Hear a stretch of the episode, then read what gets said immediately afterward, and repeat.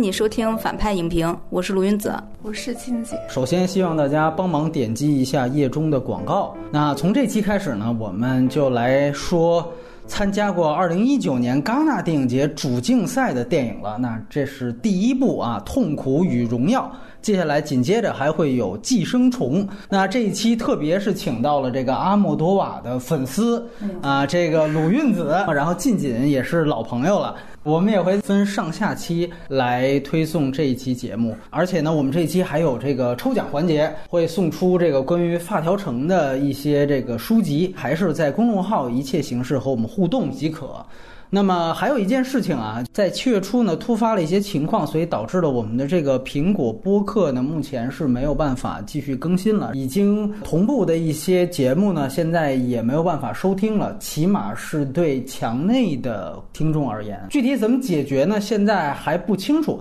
因为是放在那个平台，现在它被国内给强调了，我们得需要再找另外一个托管平台。那先来说这个《痛苦与荣耀》的影片信息啊，这个片子是入围了二零一九年的戛纳电影节的主竞赛单元，最终呢是拿到了影帝这个奖项。那这个片子的北美分级是 R 级，它有大量的毒品以及正面生殖器的画面。那有传说呢，内地是要上映的，至少它会像年初的《罗马》一样啊，会有部分画面的裁切。而且这个片子比《罗马》更有意思的是，它这个毒品镜头也比较多，所以这个还不知道怎么处理啊。那其实阿莫多瓦呢，也不止拍过 R 级片了，他的《斗牛士》啊、《不良教育》啊等多部影片，在北美上映的时候是直接被分为 NC 十七的，也就是最严格的那个等级。那么影片结尾没有彩蛋，格式是二 D 数字拍摄的。彩色电影画幅是一点八五比一的，国别是西班牙，出品方呢是来自西班牙的埃尔德索欲望影业啊。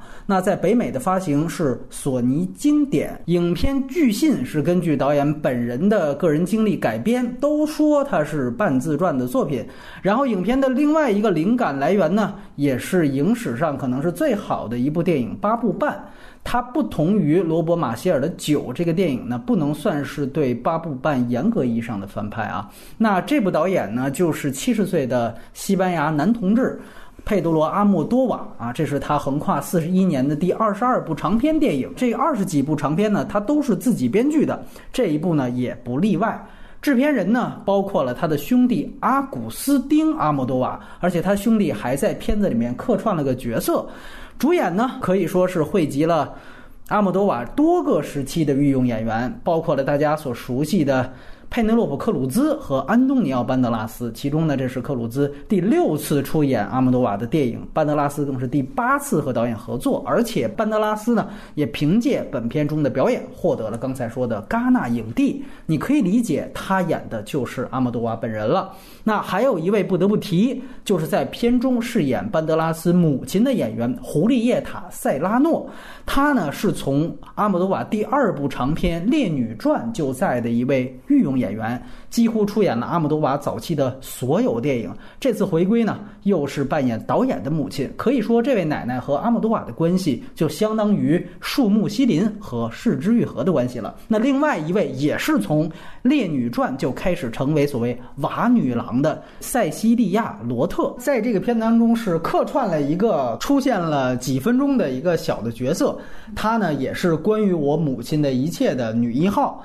那么这个片子其他配置也都沿用前作，摄影是他的御用。出生在摩洛哥的男性摄影师路易斯·阿尔凯内。值得一提的是啊，他的岁数比阿莫多瓦还要大个十几岁啊，现在已经是八十几岁的高龄了。那么他还和另外一位讲究摄影的导演布莱恩·德帕尔玛曾经多次合作，配乐呢也是阿莫多瓦这些年的御用，来自西班牙本土的伊格莱西亚斯。那除了阿莫多瓦的名作，他配乐的电影还有《郭将裁缝》《追风筝的人》和《不朽的园丁》。他也凭借那三部电影提名过三次奥斯卡。那这个片子首映日很有意思啊，它并不是戛纳电影节，它早在今年的三月二十二号就在西班牙国内上映了。那它在国内几乎快下映的时候，才在戛纳进行的所谓的世界首映。这个其实呢，算是一个比较特殊的情况，也算是大导演的一个福利了，因为戛纳电影节一。一般要求入围的影片的这个出业权啊，尤其是主竞赛，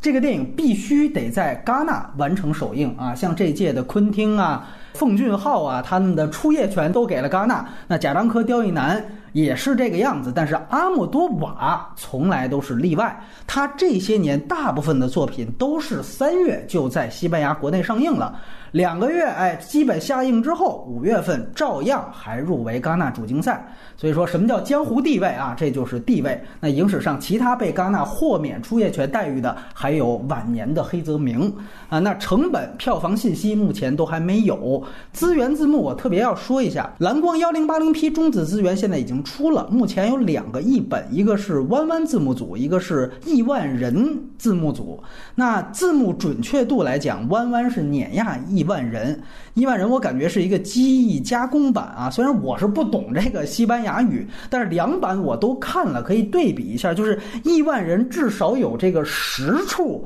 和弯弯翻译的是完全相反的意思啊。我这路上还跟静锦说，就比如说中间有一段旧情人说，当时海洛因还没流入阿根廷，所以我正好戒毒。那亿万人翻译的是毒品没有流入阿根廷，所以我正好离开。啊，那根据上下文，显然弯弯的翻译呢是更有逻辑的。嗯，但是弯弯这个版本也有一个问题，就是因为它防盗版啊，因为现在这个所谓抢先翻译的字幕组都特别害怕别人去盗版自己的，它全都做成了内嵌版，不给外挂。这个我是能理解的，但是他们压制的版本始终都在。正片的左上角打了水印，是从头到尾的，并且在我的机器的读取的时候，时不时的出现声画不同步的现象，而且在开头的这个病痛 PPT 的段落，耳鸣的环绕声的后环绕声音全都没有了。而且旁白的声音也全都压没了。这么说吧，就目前这两种压制的版本，一个是字幕不行，还有一个是视频压制的不行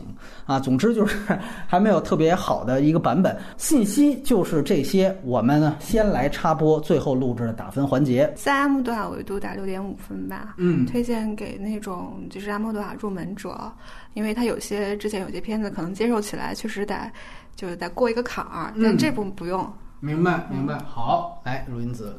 嗯，我加上粉丝滤镜打七分吧。好，我倒是推荐给跟我一样的，就是看了阿诺多很多年的，就是大家给复联粉丝推荐复联四，对吧？我要承认，就这个片子就问题也很多，但是就是呃，对艺术片也好，或者对阿诺多瓦有情节的人看。嗯，真的那种温情的因素，我觉得还是要起非常大的作用。我要承认，就是我不是一个一个很冷静的电影评论者。我觉得我看电影有很大一个部分还是我要找到情感上的出口，我要找到情感上的安慰慰藉。嗯，对，就我觉得这个片子确实给了我比较强的情感上的慰藉。我我看完还是流了两滴 小小眼泪。对，就是有这种岁月流逝的这个情感要素在里面。我要承，就算它是媚俗的，我也要承认它。嗯。嗯嗯嗯，哎，不，还没到媚俗这程度啊，往回拉一点。其实这个片子呢，我观感是特别不一样。我第一遍看的时候，其实挺喜欢的。完了之后，我看完之后，因为要做这节目，又回溯了他大部分重要的电影。这么说，还是发现没得比了。哎，完了之后，对，看第二遍，不耐烦的情绪就就非常非常强烈，然后就观感一下掉下来。这可能是今年我两遍观感。差距最大的，我第一遍看你，我其实跟鲁云子差不多。我中间看他跟他母亲对话的时候，我也是非常感动的。我起码就是热泪盈眶这种程度。对，然后呃，另外一个维度呢，其实是就因为我把今年就戛纳这所谓名导三巨头啊，就是奉俊昊、阿姆多瓦和昆汀，如果。按照这个维度去比呢，我觉得他基本上，我我实话讲，他能排第二。最喜欢的反倒是现在被骂出墙的昆汀。我觉得他其实跟昆汀的《好莱坞往事》其实讲的事儿啊，其实也有点像，就讨论的这个主题其实有点像。但是呢，呃，我觉得反倒昆汀走的比他还远一点，讨论东西比他还稍微深一点。啊，但是我觉得这可以作为一个引子。本质上来讲，我觉得没拿金棕榈也没有什么可遗憾的。从导演的角度来说，其实是一个小品之作吧。我觉得其实是这样的一个定义。那接下来呢，就开始剧透了。呃，外延呢是下半场来播，但是呢，显然今天就只有一个话题，就是来说一说阿姆多瓦的前作。我们大概会挑出他主要的十部作品来进行回顾。当然，这个就像之前我们聊过的这个伊斯特伍德一样，因为他作品太多了，二十二部肯定是说不。完的，所以呃，简略的去挑十部，然后我们啊，这一期上半场先来说的是《痛苦与荣耀》的正片的讨论环节。那下面真的是剧透了啊，我觉得大家还是应该先看呃，然后再来听。这样吧，要不然的话，全都来，先来说说优点，那就从粉丝这儿开始吧，来有请，哎。啊、我也不能说我是粉丝，因为我觉得粉丝还得很细节的，然后学院式的去研究阿姆多瓦。我其实从来没有真的研究过他，就是真心的很喜欢他的片子。其中有几部都是我每一年会再看一遍的，比如说像《回归》、对他说，然后《不良教育》。这几部书我好像每一年都会想起来就翻出来看一下。我回到这个《痛苦与荣耀》上面，确实像大家所说的一样，这是一个就他的作品来说，呃，他那种犀利的、非常张扬的风格，逐渐的转化为非常温柔的，然后很细腻的这种感觉，这种质感上呃也比较大的。其实是他一直以来有这样的一个倾向性的变化。然后呃，也像大家说的一样，因为大家都觉得它是一部自传式的片子，然后阿姆多瓦本人也在不停的强化这件事，包括片子的海报上上面这个班德拉斯的那个影子，其实是阿姆多瓦自己的影子，包括在电影里面，他一直在这个强化。比如说他在电影里面，这又是一个他最喜欢的嵌套式结构，就是片中片，然后戏中戏，然后到最后的时候，你会发现这个片子叫叫什么欲望什么什么的，啊，对对对对，对，然后这个其实呼应的就是他和他弟弟的电影公司欲望，就这个电影公司，就是他踏上电影的道路之后，这个欲望这个词对他的这个很重要的一点，包括母亲的形象也是，呃，包括其中大家可以看到，因为男主角也是一个导演嘛，男主角跟母亲那段对话，我都怀疑可能真真真实的发生过，是说他妈妈跟他又讲了一个自己跟邻居做梦的一个故事，很很有意味一个故事，然后他妈妈突然反应过来，然后跟他说：“你不要搞成自我叙事。” 然后他就笑，他说：“你你知道什么叫自我叙述？”他妈说：“我不管，反正你不能给我拍进去。我知道你一天到晚脑子里面想的就是这种东西。”我都怀疑这个可能是他真实的发生的事件。因为我看他片子可能有十五年了，我看的时候觉得是特别感慨的，因为，呃，班德拉斯大家也知道是他最喜欢的演员之一嘛，然后班德拉斯也在他的电影里面一点一点的变老的，班德拉斯今年五十九岁了。那其实说，我看见班德拉斯第一次在他电影里面演一个老年人的时候，震撼的感觉还是挺大的，就相当于我也长大了嘛，我这十五年过去了，对，这样子。而且因为班德拉斯在他电影里面是一个特别强烈的欲望型的符号，就是每次班德拉斯出现都代表一种非常强烈的呃掠夺性和这个强烈的这种渴求感啊，就是大家都很熟悉的像欲望法则，或者是呃捆着我绑着我，然后包括呃前几年的这个呃我妻之夫，对。对，然后都是一个非常强烈的主动型的去索取、去追求、去展现自己欲望的这样的一个形象。但这一次班德拉斯的片子里面，居然是面对别人的诱惑，面对这个就是唾手可得的呃这种享受，他居然往后退啊、他居然是第一次我看见班德拉斯在在阿莫多瓦电影里面。往后退，拒绝，然后保持一种非常温柔而伤感的那种笑容，对欲望表示了一个一个回绝，这是我觉得特别惊讶的。我当时看的时候就觉得非常的，就是感觉到那个时光的流逝，在导演、在演员、在我们这些观众的心目中，就是有一个很长很长的一个痕迹。所以我觉得这个片子我很难说很客观的去评价它，呃，好或者不好。但是我很，我依然非常喜欢它，就像我对阿莫多瓦的所有的几乎所有的片子一样，就是这种喜喜爱之情，而且以一种呃跟其以前其他片子相相比更加强烈的这种时光流逝的感觉，让我对这个片子有一种非常特殊的感受。我我估计以后我也会时不时拿出来再看一下。它虽然绝对不是阿莫多瓦最好的电影之一，我认为如果它肯定排不上前三了，但是它肯定是阿莫多瓦最对最特殊的。电影之一，然后我觉得里面有一呃有两个小点，我觉得可以重点说一下。啊、一个是电影中出现的就是戏中戏、片中片的呃一个场景，就是大家都知道阿莫多瓦是很喜欢把舞台表演融入到电影当中，他这个片子也不例外，就是中间有很长的一段是呃男演员在台上做这个独白，然后呃我记得当时就是有一种大幕拉开镜头切的时候，你发现这个男演员先开始在坐着说。然后是一种比较忧伤的、比较疲惫的状态在坐着说，因为这他其实讲的也是一个爱情故事嘛。然后当时我就觉得，我我好像是印象中第一次看见阿莫多瓦片子里面的这个呃舞台场景是由一个人坐着说开始的。我印象中其他的舞台，他其他舞台场景，要不然就是很激烈的，比如大家都知道的那个《关于我母亲一切》里面有呃欲望号街车，《亲密高跟鞋》里面有对着观众唱歌等等的，有很多这样的舞台场景。他基本上都是在表演状态、站着的状态。这次第一次看见，就是他好像通过一个演员的嘴，就打破那个第四面墙，直接向观众说，而且还是坐着的。那种疲惫和苍老感非常强的，一下就把我击中了。我觉得好像是第一次在阿莫多瓦的片子里面看见这样的一种一种表现。然后还有一个就是大家都很喜欢，就是阿莫多瓦红嘛，他每个片子里面都有大量的红色的运用。其实这个片子你看班德拉斯，我就觉得导演有意的把它红和绿色交织起来运用。就算他穿了一身的红，他穿了一个红衬衣加一个红夹克，然后他在洗脸的时候，他一下捞起一个特别艳丽的一个绿色的毛巾在擦脸。然后，呃，到最后的时候，他终于解开他的生理上的问题以及他的心结，他去看医生。他穿的是一个绿的毛衣加一个红的皮夹克，甚至让他的生活当中都有很多红绿的对比。我自己觉得好像他是用这种强烈的颜色，一种近似于乖张的一种颜色对比。把这个人物衬得更更苍老了。其实班德拉斯并没有，并没有电影里面呈现的那么老，是他演员的这个处理、导演的处理，让他那种苍老感是非常的显著。以前觉得阿莫多瓦那种呃艳丽的颜色对比，往往呢是给画面一种非常轻快的、跳脱的那种那种气质。就这一次，我觉得这种这种强颜色对比，不知道为什么让人觉得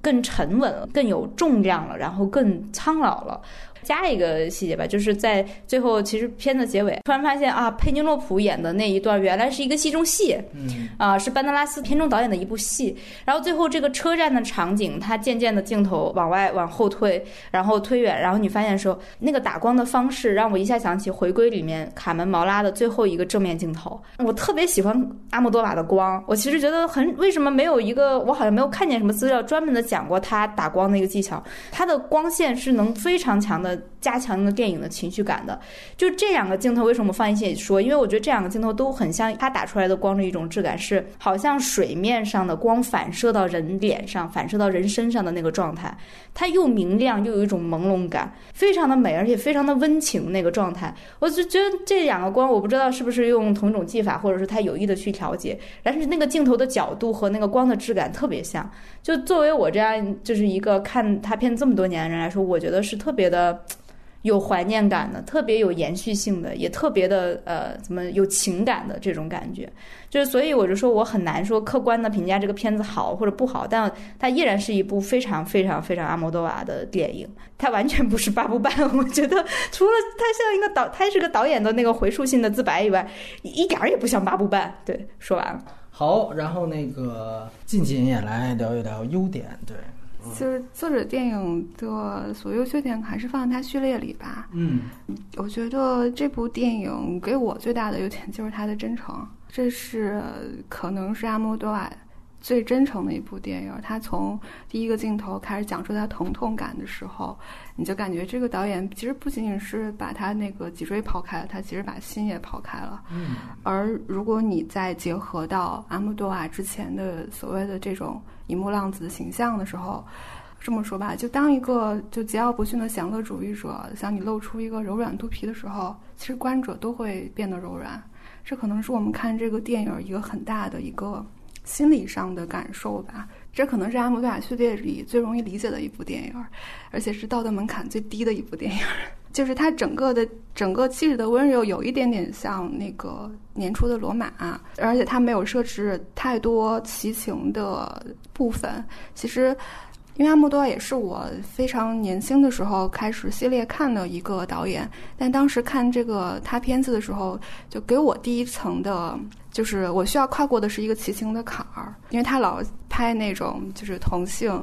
呃，虐恋，然后乱伦，呃，强奸、凶杀这种非常重口的东西，嗯，其实这些东西可能离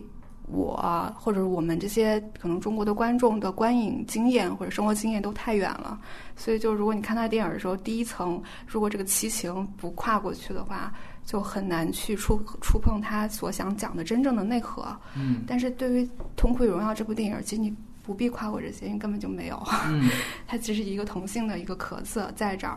嗯，所以我觉得也从他豆瓣打分能看出来，这应该是阿莫多瓦评分最高的一部电影，也是因为它接受门槛是最低的一部电影。对。我姑且算作优点吧。还有一个优点也是他做了减法，因为阿莫多瓦的叙事一向是非常繁复的。他整个他之前整个的那个就是他的美学体系和他的叙事的方式就特别像巴洛克式的，就一层又一层。但这一个他完全是做了减法，你可以看到他用的叙事手段基本就是闪回。就一一旦我们想要回溯到嗯以之前的一个什么时间的话，它会给你一个节点，而这个节点一般跟身体状态有关，要么就是飞了白粉。要么就是我在水里头，要么就是我进到了那个核磁共振那个机器里头。嗯，它一定在身体处在某种不正常的状态的时候，它切一个闪回。我觉得对于可能阅片量不是那么大的观众来说，接接受起来毫无问题。你完全理解他在讲什么，就这个我也姑且算作是优点。我觉得他最大的优点是表演。嗯，对，班德拉斯无愧戛纳影帝这个这个称号。他这个里面，就是这是最让我动容的部分。就我举个例子吧，就是当他演到他与旧情人相见的那一场戏的时候，哇，那个我看了好几遍，就是甚至就是我看的时候我还拉回去再看一遍。就他那个表演之细腻、之丰富、之多义。我觉得非常的享受，我就举一个例子吧，就是他和旧情人坐在就是这个桌子面对面的时候，他问对方的状态，就像我觉得不问同性或异性恋情侣，当你们分隔多年，就问对方状态，一种小心翼翼的探视。你会问他说：“你结婚了吗？”然后对方说：“我结了，但离了。”他下一个问题就是：“那对方是男是女？”然后对方说是女的，然后他就问说：“那你现在还有跟人在一起吗？”当然，他那一瞬间的那种。就是好奇、没落又孤独的那种转变，这是不是一个连续的正反打镜头？他其实一直对着班德拉斯的脸，而他那种细微的表情是从一至终的。最后他抬起来眼睛看见看着对方恋人的时候，其实眼底是有一点泪光的。当时我非常非常的感动，就这样的一个细腻的表演，而且他这个东西是撑起来他整个故事真诚性的一个基底。嗯，这就我觉得这个是。这部电影就是给我来说是最大的优点。其实班德拉斯大家都知道他是阿姆多瓦捧出来的演员，他二十多岁的时候就开始跟着阿姆多瓦拍片。嗯。但是比起阿姆多瓦另外几个主角，比如说佩尼洛普，还佩尼洛普老公叫啥来着？哈维尔巴登。那两个人，你看他们年轻时候二十多岁的片子，我真的觉得班德拉斯是不是天才型的演员？就是跟那两位比起来，就就更不要说跟卡门毛拉这种比了。毛卡门毛拉真的是一个。鬼斧神工，有的有的时候让人觉得就是鸡皮疙瘩起来演的那么好。班德拉斯年轻的时候真的就是特别愣种，特别的那个欲望外放，特别一个性感的一个呃符号。对，阿莫多瓦就把它用成一个性感的符号。有的时候它就像欲望本身那么纯粹。如果大家看那个呃欲望法则，你就发现它好像就像欲望本身，就叫吞噬一切的那种气质。但是你说他的演出当中那个时候有什么细节，有什么层次？有什么那种丰富性？对丰富性，有什么内心深处理解？真的没有。包括他演我妻之夫，又还行，还可以啦，我觉得。但是真的这一次，我觉得好像有一个质的变化，他人他整个人变了，那种变的感觉非常的强烈，就像静静一样，他。他的那个层次感，他的细节度一下就上来了，就好像之前是，好像他是一幅画，之前都是这个几笔几笔把大轮廓勾出来，现在突然一下整个色彩全上上去的这个感觉。静静刚才说的那场戏，然后他最后把他的老情人送在门口的时候，他们接了吻，然后那个他老情人站在那个电梯口问他说，问了他好几次，要不要我留下来，要不要我陪你，他每一次的那个表现都不一样，而且他。到最后一次的时候，你确实感觉到他想清楚了这件事儿，他终于在这短短的可能一两分钟时间里，他明白他为什么不能让他留下来，他为什么要让他们之间的事情以这样的方式去画一个句号，就让我想起，呃，我不是很喜欢，但是我还是要承认他的他的优点的另外一部电影，那个《一代宗师》里面章子怡的那句台词说：“就让我们俩的恩怨像一盘棋一样留在这。”他的确最后的表演是有这种这种深度在，真的是让我非常的惊讶。所以就虽然老阿这次还是没有拿金棕榈是一个遗憾，但班班德拉斯拿影帝，我觉得还是一个非常圆满的结果。对他之前也没拿过嘛，对他之前没有拿过太任何，对对对，无冕之王啊，跟咱们秦昊有点像啊，对，是这实际上是这样。包括你像除了他来讲，我特别还喜欢那个胡丽叶塔的表演，我也觉得非常棒。然后就是。呃，整个母亲的那一段，我第二次看的时候，其实有一点疲倦了。然后，但是就是到他跟他母亲对话那一段。那个表演是也是刚才他说的，就是能够让你明白这是一个真诚基底所在。那个表演让我回到了回归，你知道吗？就是虽然胡丽叶塔我查了一下，就是那里边没有他，但实际上一个已经是弥留之际，但是其实他跟他儿子有非常大的纠结点的这样的一个状态，娓娓道来这样的一个故事，我觉得非常厉害。而且他的那段表演跟之前那段。就是你一个鲁云子刚才提到的那段戏剧的那段独白，实际上是相对的，就是这两段是纯靠嘴说说的信息量的东西。我觉得这个是是非常厉害。你会发现原来都是有表演成分。但是到这儿的时候，突然一下子，他整个画风变了。嗯，顺便说一句，布列塔跟曼德拉斯这是他们在《阿姆多瓦》里第三次演母子关系。对对对对对。我补充一点，就是说这种从戏剧到这种真实状态，其实，在《痛苦与荣耀》里，你你看很多场面，你都怀疑这个场面是是真实发生过，或者因为它跟导演本身的那个连接太强。就像呃开始的时候说到另外一就是片中的有一位客串的演员，她是关于我母亲的一切的女主角，也是反复在阿姆多瓦电影。里面会出现的一位女演员，她只出现在一个场景，就是一开始这个呃班德拉斯在酒店的那个一个餐厅跟他偶遇，然后这个女演员跟他有一番对话，说：“哎，你怎么我们好多年都没有见啦？什么什么怎么着？你你你怎么样？然后那个谁谁又怎么样？哎，我现在还是坚持演戏，我还特别喜欢演戏，只是说机会越来越少了。然后他们这聊聊完了之后说：哎，我还是要把我的那个联系方式再给你一下，以防你万一想起来有什么角色刚好适合我演的，可以写一个剧本给我呢。”我都怀疑是这个女演员跟阿莫多瓦真实产生的对话，我都那种真实感太强了，因为她完全没有任何表演的痕迹，就是两个老熟人在拉家常那个味道，然后又说到年长的女演员的这种困境，他们以前的合作，它里面有好些地方特别海清哈。什么鬼呀？对他另外一个男主角老老叫班德拉苏，你个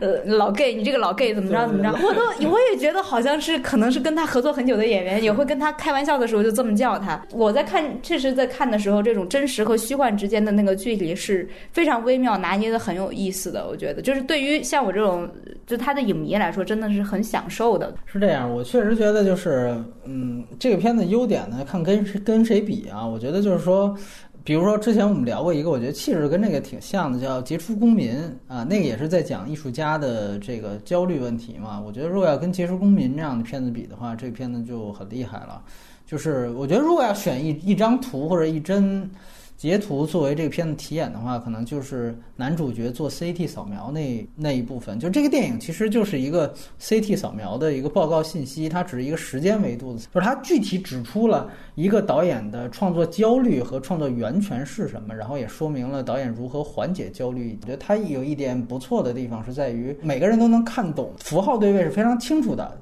啊，包括他把艺术的创作瓶颈外化成了生理上的疾病，啊，我们看就是，其实你回溯整个这个主人公，呃，他在这个非虚构线只完成了两件事儿。就是一个是吸毒戒毒，完了是得病治病，对吧？那么开始他因为得病各种疼，所以呢，感觉他在找到那个老演员的时候，才开始寻求这个吸毒，然后最后呢，又分别来戒毒，然后分别的去治病。那怎么戒的毒呢？是这个你可以注意到是老情人找上来的那场戏。就本来呢，他想先照例先吸一口，但是忍住了，说哎，要不然先见完再再见再再吸。但是呢，开门见了老情人之后，聊着聊着，其实你刚才说他演的层次感，我觉得你看他每一次回绝，这个表情不一样。其中第一次不是那么情深意重，第一次就是毒瘾上来了。他毒瘾上来说：“要不然你先走吧，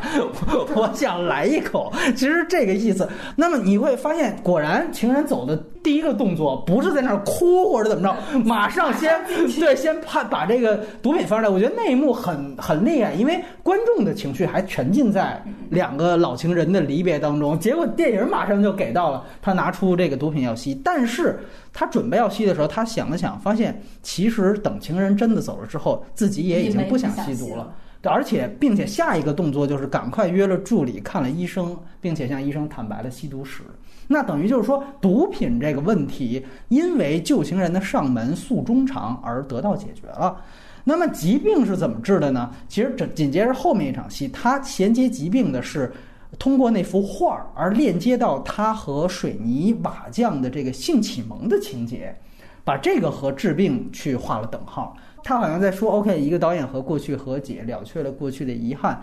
并且把整个这个过程变成了一种创作。他最后啊，就真的写出了这个这个剧本。那么这个是可以进行一个自我治愈的。所以其实他整个过程是非常清楚。然后，当然我们继续往前倒。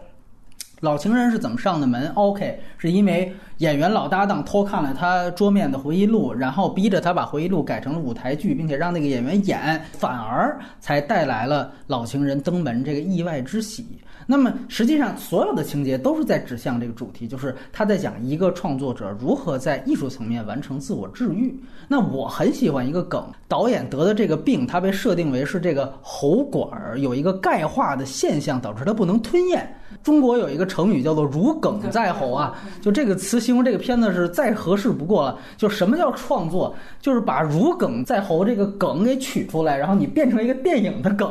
啊，变成一个情节的梗，一个喜剧的梗，甩给观众，就能完成自我治愈。其实这个片子这事儿就这么简单。但是我觉得呢，它有另外一个，其实刚才两位也都涉及到的一个点，就是我觉得它简洁明白的诠释了呃电影的。自反性也叫自我指涉性，大概也就是从费里尼那个时期开始，现代主义倾向的一个非常重要的一个一个趋势，就是电影自反性。自反性的重要外在表现，就是不断的在告诉观众，电影其实是人为制造的幻象和假象。啊，如果说电影是造梦的话，那百分之九十九的电影重点都在梦，但呈现自反性的电影重点在造。它为你呈现造的这个过程，啊，估计就像刚才这个鲁云子提到的，就大家可能都喜欢最后这个镜头，就是说，哎，镜头一拉远，我们会说，哇，这个是好像啊破次元壁呀，或者打破第四堵墙啊，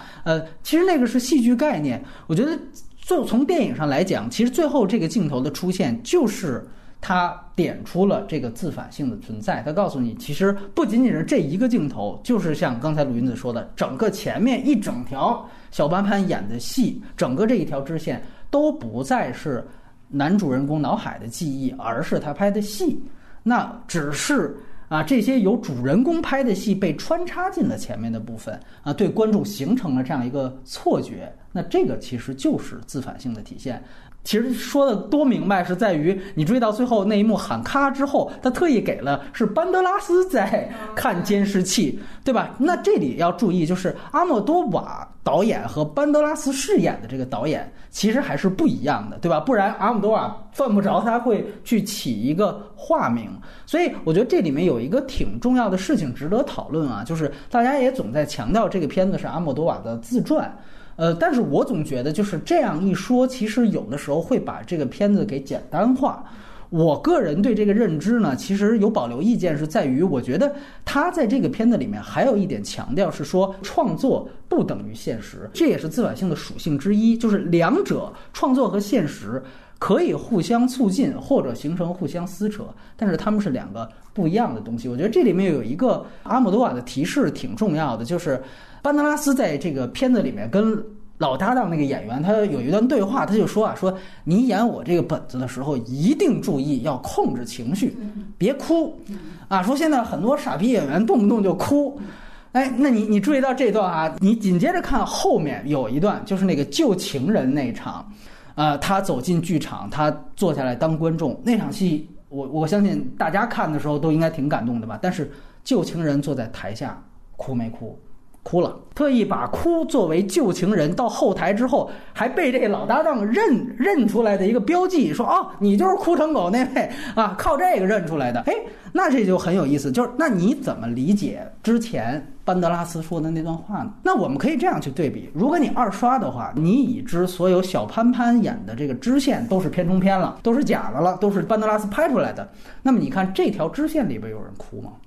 其实是没有的，哪怕是。最激烈的一场是儿子闹着说：“我不要上那个宗教学校。”然后小胖们说：“我有什么办法？咱们家穷啊，这没办法。”爆发力非常强吧，戏剧走位吧，但是没有任何的哭戏。也就是说，在这一条片中片的支线里面，是严格按照班德拉斯这位虚构出来的导演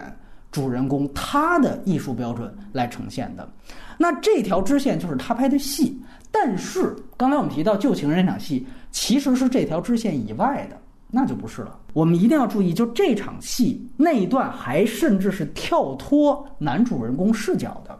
那时候男主角就是旧情人在在剧院的时候，男主角是在家睡觉呢。啊，我一直其实强调，就大家观影的时候，可以先去想导演采用的是什么叙事视角。如果你带着这个，你会去发现这个片子在第一层叙事上，也就是主线叙事上，它采用的是开放性叙事，是上帝视角。像刚才提到的，就像呃剧场这个戏，班德拉斯这个是他不知道的剧情，电影也拍了。包括还有一段，你记得就是班德拉斯那边吸吸完毒之后就就欧弟了，完了老搭档偷看电脑，甚至他在看到这个叫上瘾的这个剧本之后，电影还呈现了一段他脑海当中的幻想段落，他那个时候就开始演？演，哎，对，他就开始演了，就颅内小剧场嘛，按照现在的话说，那肯定这些段落都是班德拉斯不可能在他的视角遇到的，但是。刚才提到的就是他这个片中片讲他童年，也就是由小潘潘演的这个段落，电影是严格采取封闭性叙事的，它呈现的都是班德拉斯视野和他回忆的时候能及的这些情节。如果阿莫多瓦拍这个片子真的只是拍他的自传，真的就是在说啊，我脑海里的东西就是班德拉斯脑海里的东西的话，那他何必第一层用开放，第二层用封闭呢？他全都用封闭性叙事，其实也够。大家可以注意一下刚才提到的《杰出公民》，他也建立了两层叙事，但是无论哪层，《杰出公民》用的全都是封闭性叙事，所有的画面都仅限主人公看到的画面。这个就是我说的，虽然这两个片子看起来都说的是同一件事儿，但是在叙事手法的多元化上面，这个片子是要更胜一筹的。当然，这个也不是炫技，什么一会儿开放，因为这不是炫技，因为这个片子虽然是在讨论记忆。创作甚至是和幻觉之间的关系，但是它随着电影的进行也一直在强调他们的分别。一开始我觉得确实是带有迷惑性的，这个是导演故意的一个一个做法。就是开场是一个泳池嘛，泳池马上就衔接的是童年记忆。后来我们知道童年记忆是片中片。但是那个时候，你一看，你会觉得，哦，这是创作者在泳池的潜水，那就是重回羊水嘛，对吧？这个最传统的符号对位，这个他会马上让观众以为，OK，我看明白了。所以它其实是有一个迷惑性，就在这儿，它会让大家觉得，OK，下面的所有的童年记忆都是主人公的回忆，然后保持到最后，我突然打破这层意思。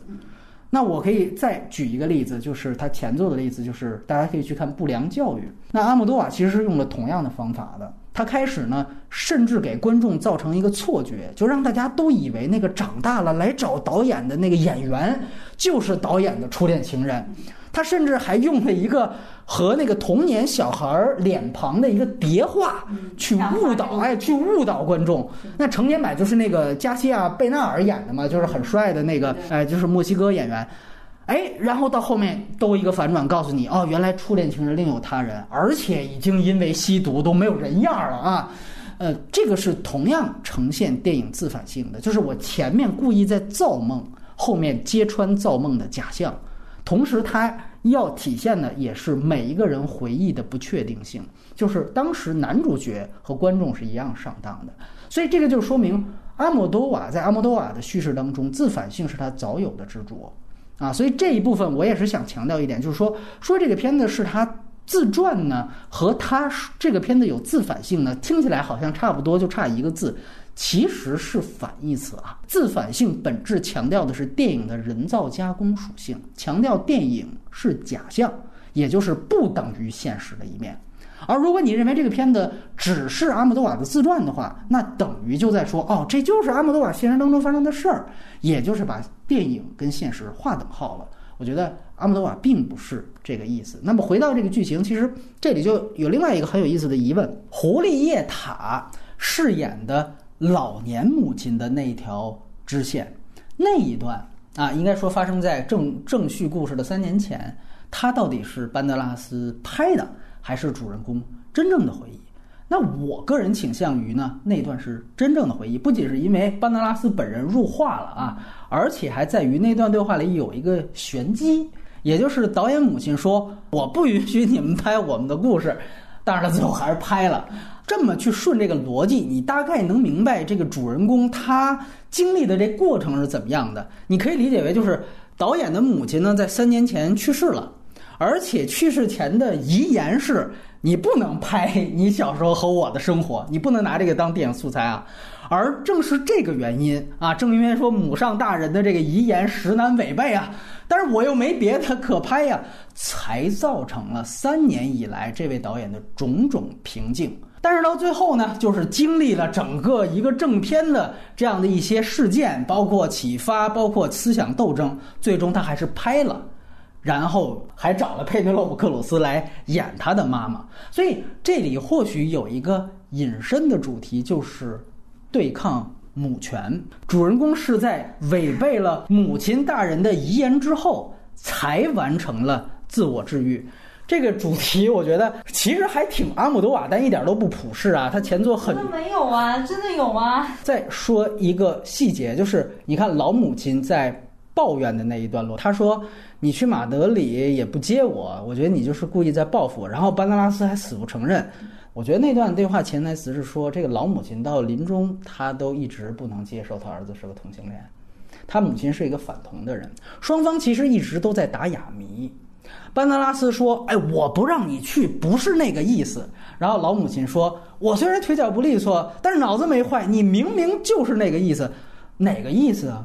咱们看这个电影，紧接着衔接的就是那段讲导演性启蒙的段落。其实之前手把手拿笔的段落，如果你注意看，他给了他妈妈一个镜头，一个眼神，他就觉得这有点不对。第二次，当他发现泥瓦匠还裸身洗澡。然后孩子发烧了，对孩子发烧了，孩子中暑了，走出去发现那个浴缸，然后端出去的时候，他就几乎彻底察觉了。那么这里其实还有一个前层的意思，就是他妈妈是因为发现了他是同性恋，才把他送到了天主教学校，因为天主教学校是反同的呀，就好像他认为他妈妈是故意找机构去治疗他，而站在他母亲的角度，又觉得儿子毕业之后。故意不让我去马德里找他，就是不让我去阻止他找同性恋伴侣。所以这一层母子的矛盾一直延续到他母亲死之前。所以我觉得这一层关系实际上是真正围绕在他那一段让胡丽叶塔去演他母亲的那一段核心的。潜台词完了，我一点都不同意，没有一句话同意的。我同意波米说的，就是有很多潜台词，就是包括他妈妈发现了他其实是有同志的倾向，嗯，他不想接他妈妈去马德里，其实有一部分是因为自己同志的倾向，或者说自为了自己生活的自由。然后，但是我觉得这个中间，因为阿莫多瓦拍这个戏的那种情绪太温存了，他已经不存在那种对抗性了，他已经不存在说我要反抗母权，我要决裂也好，还是怎么着，他真的没有在这种情绪当中有，他更多我不知道大家看过那个关锦鹏拍过一个那个纪录片叫《男生女相》，什么华语电影里面的那个就是讲同志或者说是异装的这样一个，关锦鹏拍这个片子拍到最后，他干了一件什么事儿？他去采访他妈。他自己拿着摄像机去采访他妈，他说：“你知道我是同志的时候，你是怎么看的？”哇，他他妈嘴上一直在说：“其实没事儿，没事儿。”就哭了。然后关锦鹏在摄像机这头也哭了，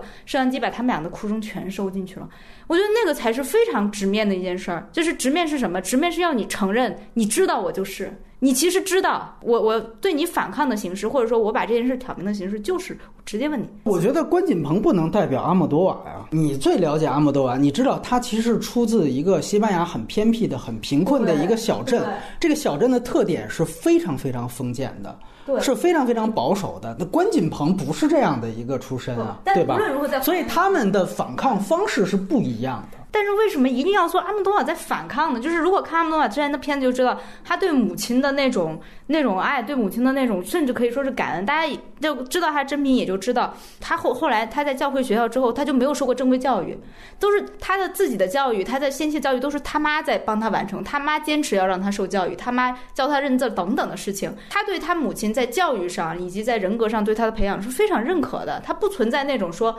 我我对我妈是有一个强烈反抗情绪，在她以前所有的电影里面就是没出现过吗？我们为什么要说她有呢？就是到最后的时候，他妈在给她交代遗物的时候，跟她讲说这串玫瑰链珠怎么怎么着，这个串念念珠又怎么着，我要这串带我下葬。大家也知道阿莫多瓦其实是在宗教情绪上特别敏感的一个导演，他每次里面出现这个宗教元素，就是很多时候都有一个强烈的反抗的一个意向。你看他也有那段其实挺明显的，他跟他妈妈在说的时候。他的态度其实是在糊弄，你明白吗？他在哄他妈妈，对对，但是你不能说这种哄，或者说他，你看看见他的那种耐心也好，他他的这种耐，他对他妈妈的这种呃应承也好，你与其说他是对宗教元素的反感，不如他是对一个老年人的耐心。我觉得，就是他没有对这个东西有那么大的反感，因为他理解他妈为什么是这样的一个人，为什么他是信教的，为什么他自己不信教。他中间有一段很明显台词：当我身身上很多的病痛就同时发生的时候。我就我就信神了。当我只身上只有一种病痛的时候，我就变成一个无神论者。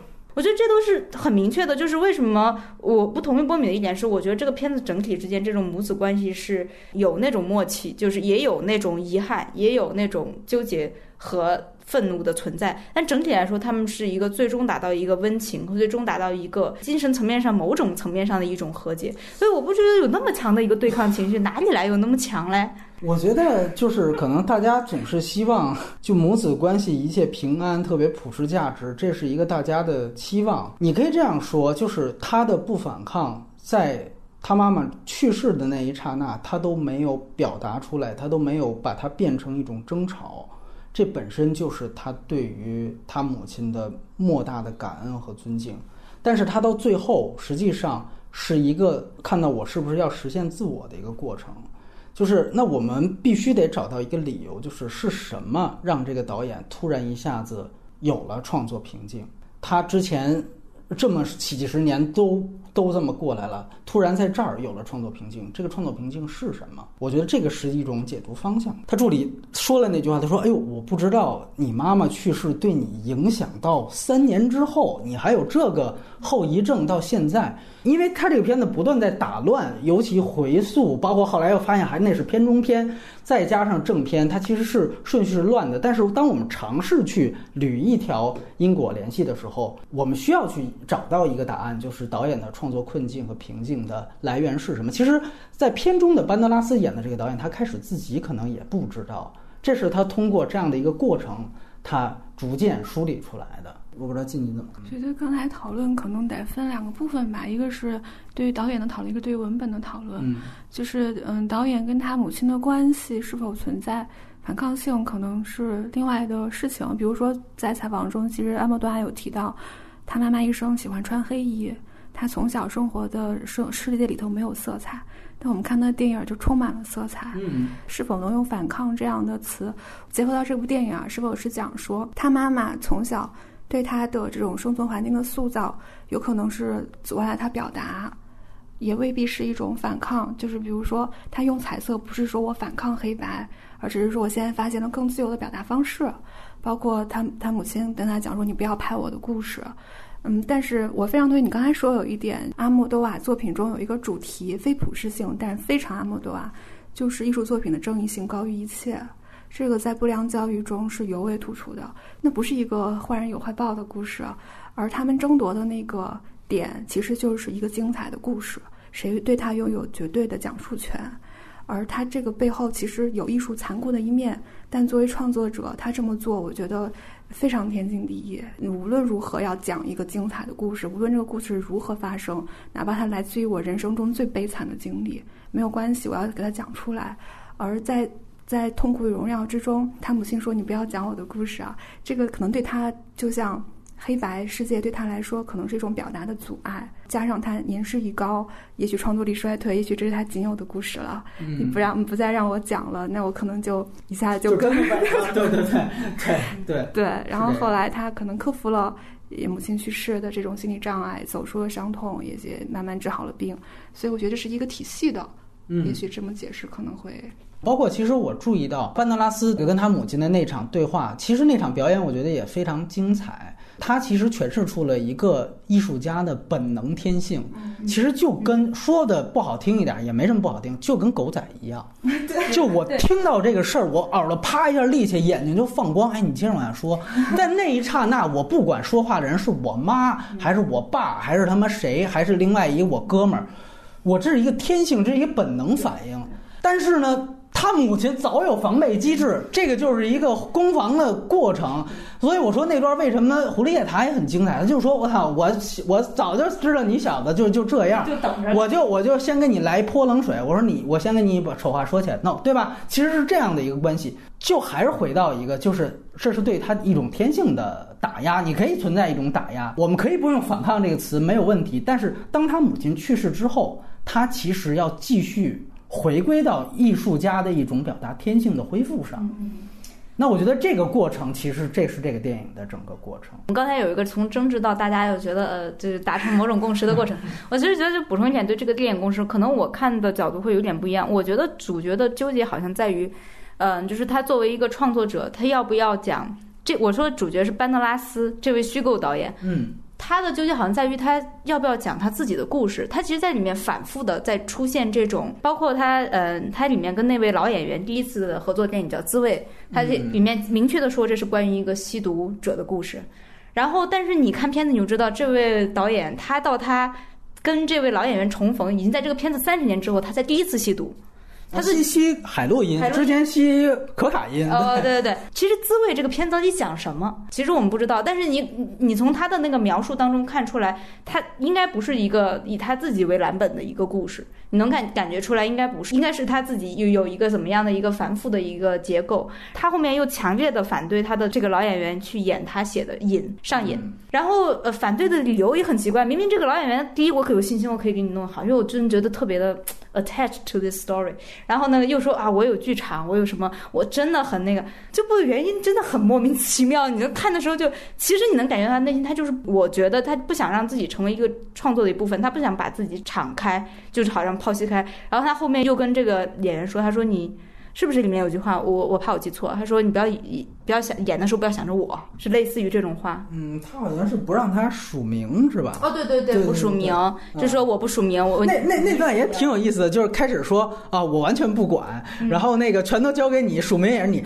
但是啊，我跟你说，有这样几点，就这个也特别真，对，就就是这个也特别，你们就是一个导演控制狂，你知道吗？就是不自然的，就是啊，对，而且他又知道这个演员的老毛病，对所以他根本憋不住说这个话。对对对对对就是他把这种自传型的作品本能性把它推远推远，到包括然后又是他他妈妈的故事。其实他妈妈故事某某种程度上就是他自己的故事。他妈妈也跟他说，他妈妈好像是一个化身一样在跟他说：“你不要讲我的故事。”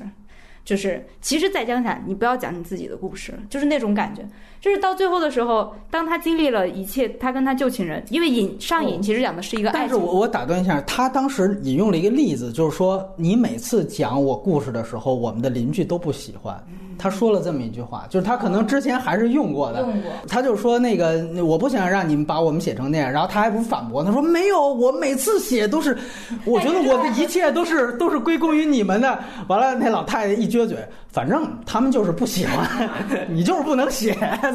对，有那么一个细节，对对对对。片中这位导演就是面临一个情况，就是你能不能坦然的接受把自己的人生变成自己作品的一部分，然后这个变成作品的一部分的时候，而且你还要经过一系列的虚构和改编，你要经过一种，嗯，对他来说是一种造作，或者说是一种这个呃调整，让他跟真实的会产生距离等等。我不知道他就是你能感觉出来其中他的这种纠结和他对这件事情的犹疑感。而对于一个创作者者来说，你最后能接受你自己变成作品，其实是接受自己的一个过程，对，完全接受了你自己是一个什么样的人这个过程对。所以，无论是在这里面他跟他妈妈的感情也好，还是他以前的这段爱情也好，还是他跟这个老演员的这一段就中断了好多年的友情也好，其实很多感情到最后就是他终于感觉是他终于接受了这这几件事情，以及他以前的这一部老作品《滋味》在他生命中的作用，这对于他自己的意义，他终于完全的接受他自己，所以他吐出了，好像把那个如鲠在喉的东西吐了出来，那才是我觉得那才是他如鲠在喉的东西，这是我对这个片子的一个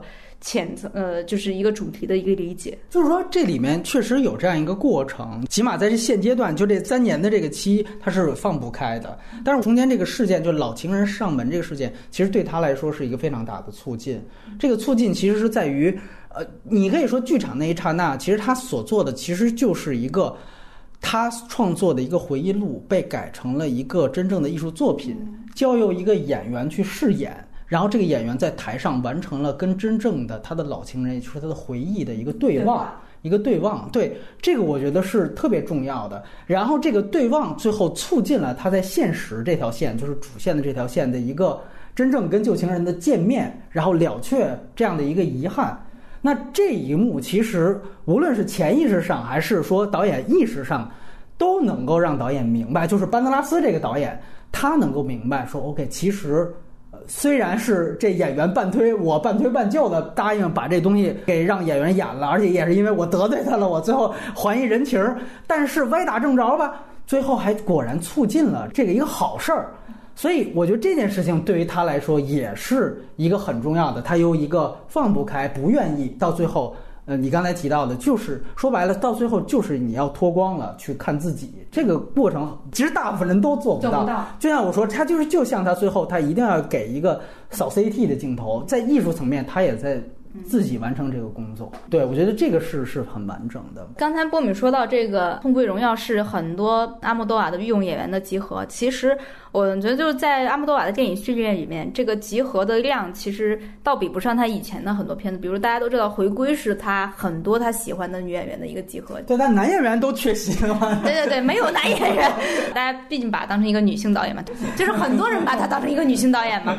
对，但其实我觉得对这个片子，呃，我觉得他的一个极大成倒不是在一个演员上，是阿姆多瓦喜用的各种的元素。有的时候他有一段时间，我觉得他他会避免说里面产生某。某一部片子，他避免产生所有他惯用的元素，他会不断的把这个元素重新拆解搭配，来形成每一部片子的新鲜感。但这一部里面，他几乎。我就看见了所几乎所有他喜欢的元素太多了，比如说游泳池水，大部分电影都会出现水，出现游泳池，出现人游泳。然后比如说钢琴，弹钢琴的手指，然后呃这个教会学校，然后一遍又一遍的教会学校，对，看过不良教育的大家都会印象很深的教会学校，教育学校。然后母亲的形象，母亲的那个在。做家务的，或者在操持的那种繁忙，然后又干练的那么一个形象，但是这个这个形象常常是小潘潘来演绎的。对我就看见了，然后包括他特别喜欢的那种呃斑斓的动画，这个动画其实是在他喜剧片，他特别喜欢在那个就是用来做片头，他这次把它放在正文当中做一个很长的一个动画，还做的很精美。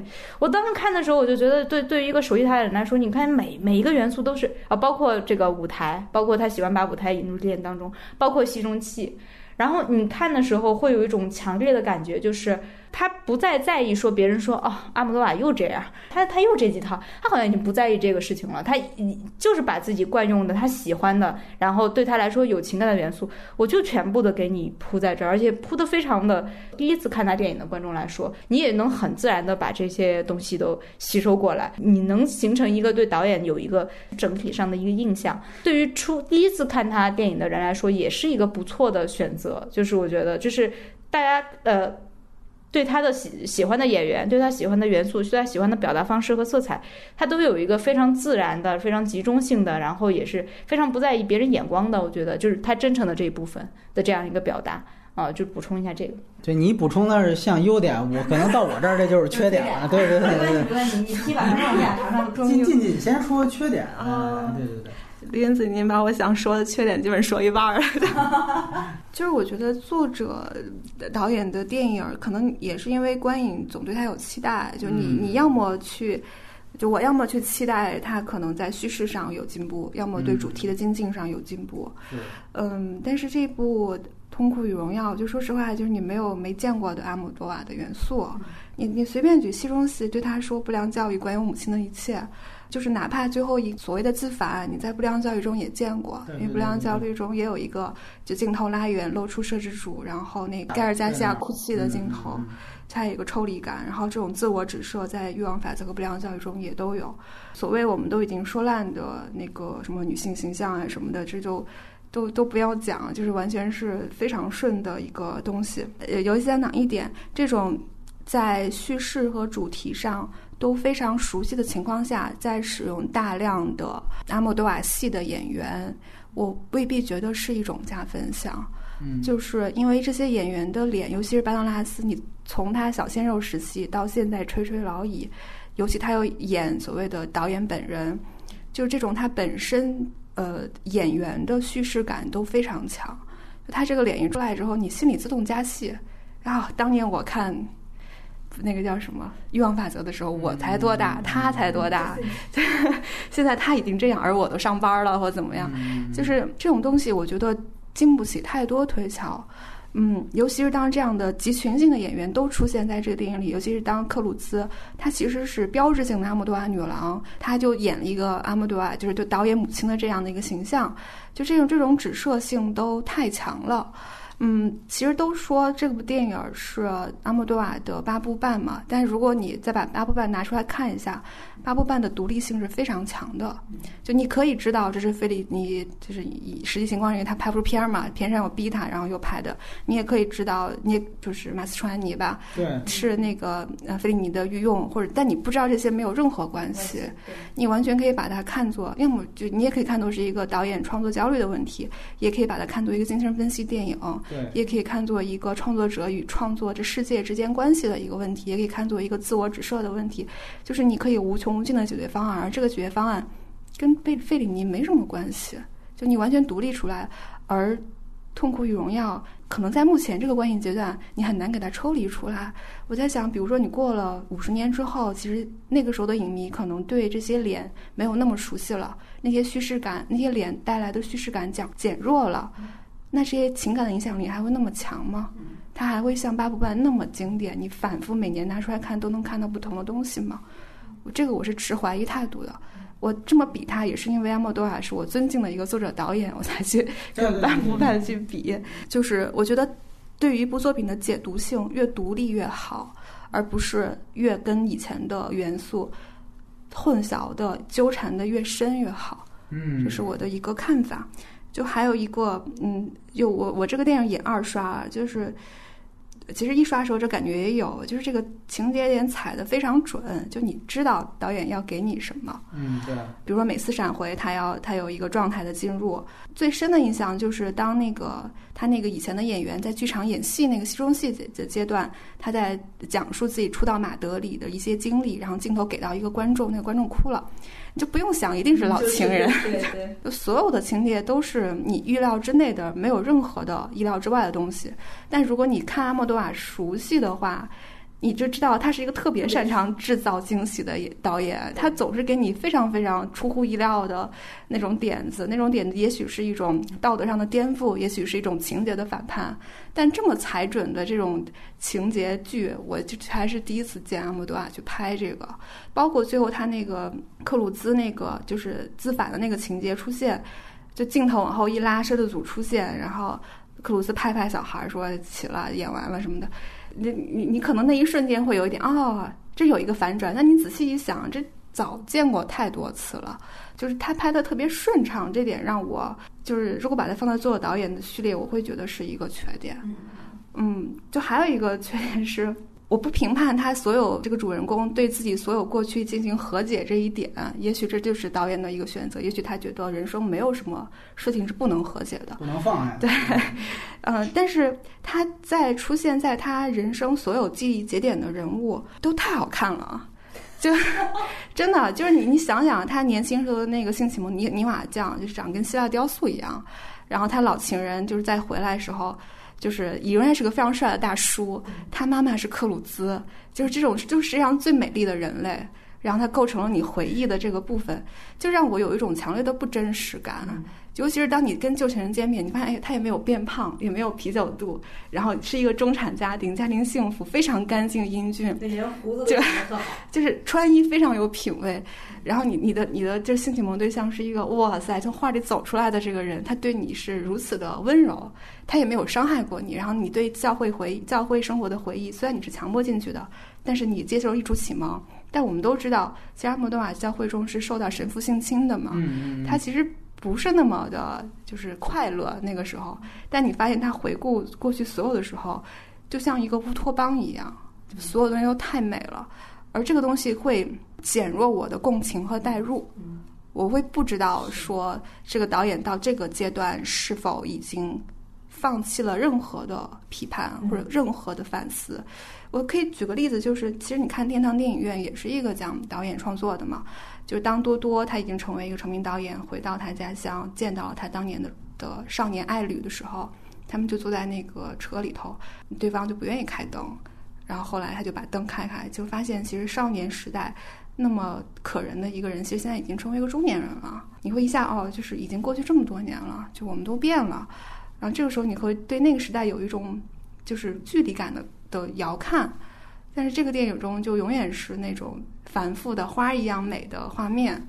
这个我觉得也可能是，就我也会把它归为一个缺点的在的。鲁云子有什么要回应的？对，好像你在期待我反驳进去，没有，我特别的认可啊，我觉得他说的都特别对。我其实看这个片子，我有一种直观的感受，在视觉上，我觉得这个片子所有人都太贵了。我印象最深的是那个老演员坐在剧场中，他真的第一次开始独白的时候，他那个衬衣没有五千块钱拿不下来吧？又不是丝的，也不是棉的，好像是精纺羊毛的，我感觉是那个光泽、那个颜色，哎呦，太特别了。我当时满脑子在想，这个片子为什么每个人都穿的这么好看，然后每一个陈设都是这么美，然后包括阿莫多瓦，我估计他自己都意识到这一点，因为那个老演员在第一次进到班德拉斯家的时候。说了一句：“哇，好大的房子！哇，艺术品！哇，你住着豪宅！”对我也是这个感受。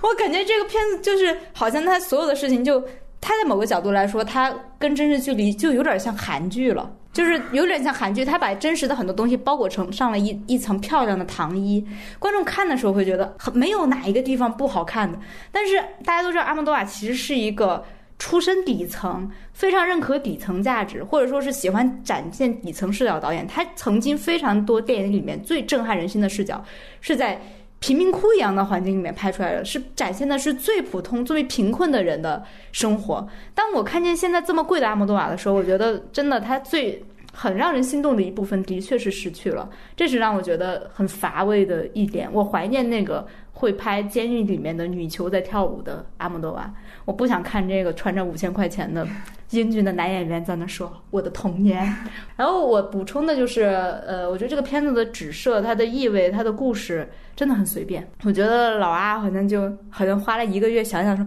哎，得就这么拍吧。对，反正又又又不是拍不出来，就就怎么着吧？对。然后就你看他的故事也散，然后除了标志性的，我觉得在文在剧本上，除了标志性的阿莫多瓦式语言。就他，他能够用非常诗意和非常比较有冲击力的语言去去描述情感，去描述事实。除了这个以外，真的就是在故事的精炼程度和丰富的指在指涉意涵的丰富度上面，呃，真的跟以前差差非常远。你看完这个片子，你没有什么可解读的空间。我可以这样讲，就除了我们在我们刚才聊的一些叙事上的结构上的，然后。导演试图在做自我表达以外，你看不到他任何可以辐射到更大的社会性的，或者说是作者理念上的一些更新，真的没有。我这个要承认，虽然我对他有强烈的粉丝滤镜，以至于刚才静静讲的很多对我来说都是优点，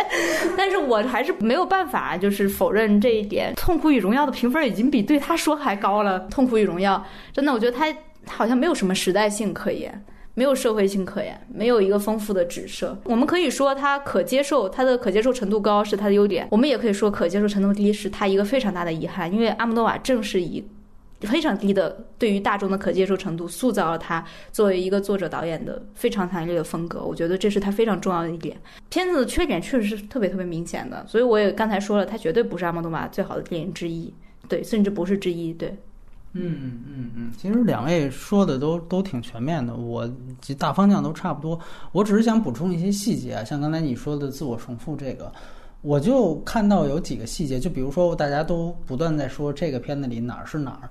呃，包括说演员大集合，你知道这个相当于什么呢？这个相当于阿姆多瓦给自己拍了一部《复联四》，你你不觉得吗？一来就是彩蛋遍布，说你看这这个是这个是不良教育，那个那个是回归啊，那个是什么什么欲望法则，这是彩蛋部分。完了还有演员大集合呢，对吧？那你不就是哈？你我的哪部片子的主角跟那部片子的主角他们一块儿哎攒在一起又演了一次母子？一个作者 导演最后拍了一个，就是他他是真复联导演，原来指的是他对于妇女的同情，现在是拍了一部复联四给自己，就是包括像武林子这样的。说作为粉丝还是能看到这些，还是喜欢的。我觉得这些情感都值得尊重，但是最终其实它都是一种，就是往往在商业片和大众文化里面能出现的那种，就是大家哎看到原来的这么多年陪我成长的人一步起来，那不就是大家看复联四钢铁侠吗？我回到了。零八年那个时候我才多大？就是我们当然要对一个艺术电影跟一个作者电影的导演有更高的要求，你不能只是产出大众廉价娱乐就能够产出的那些东西，对吧？所以它当然是一个缺点，这毫无疑问。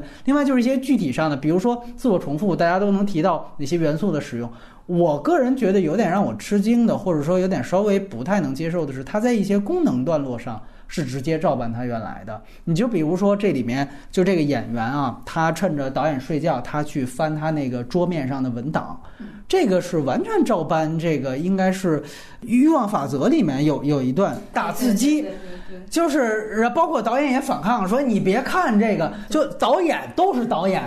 而且这就是把打字机换成电脑了，就是因为这一幕是很重要的，就没有这个演员偷看他这个上瘾的这个剧本。”就完全没有他后边那一大套的事儿了，就没有老情人，没有老情人，没有他后边，所以这个是一个非常重要的一个桥段的设计。你这桥段设计直接拿原来的桥段设计去用，这是功能性上的重复。这个和我自我致敬哈，我我这个彩蛋，这还都是有本质区别的。所以我觉得这个是更不能接受的一些地方。对，然后另外一些呢，是它功能上的一些生硬的地方。你比如说，它这里面做了大量的图形剪辑，跟它原来的一样，图形剪辑衔接。这都没什么问题，但是你比如说这里面他开场就是他想直接从这个开场的这个酒店大厅见完他的御用演员之后，直接跳回到他的教会学校，他怎么做呢？他是钢琴转钢琴转场，钢琴转场没问题。但是我第二遍看的时候，让我觉得生硬的时候，他突然俩人聊聊天，啪，他切一个那边大堂的钢琴，然后一个人走过来，啪往那儿一坐，准备弹。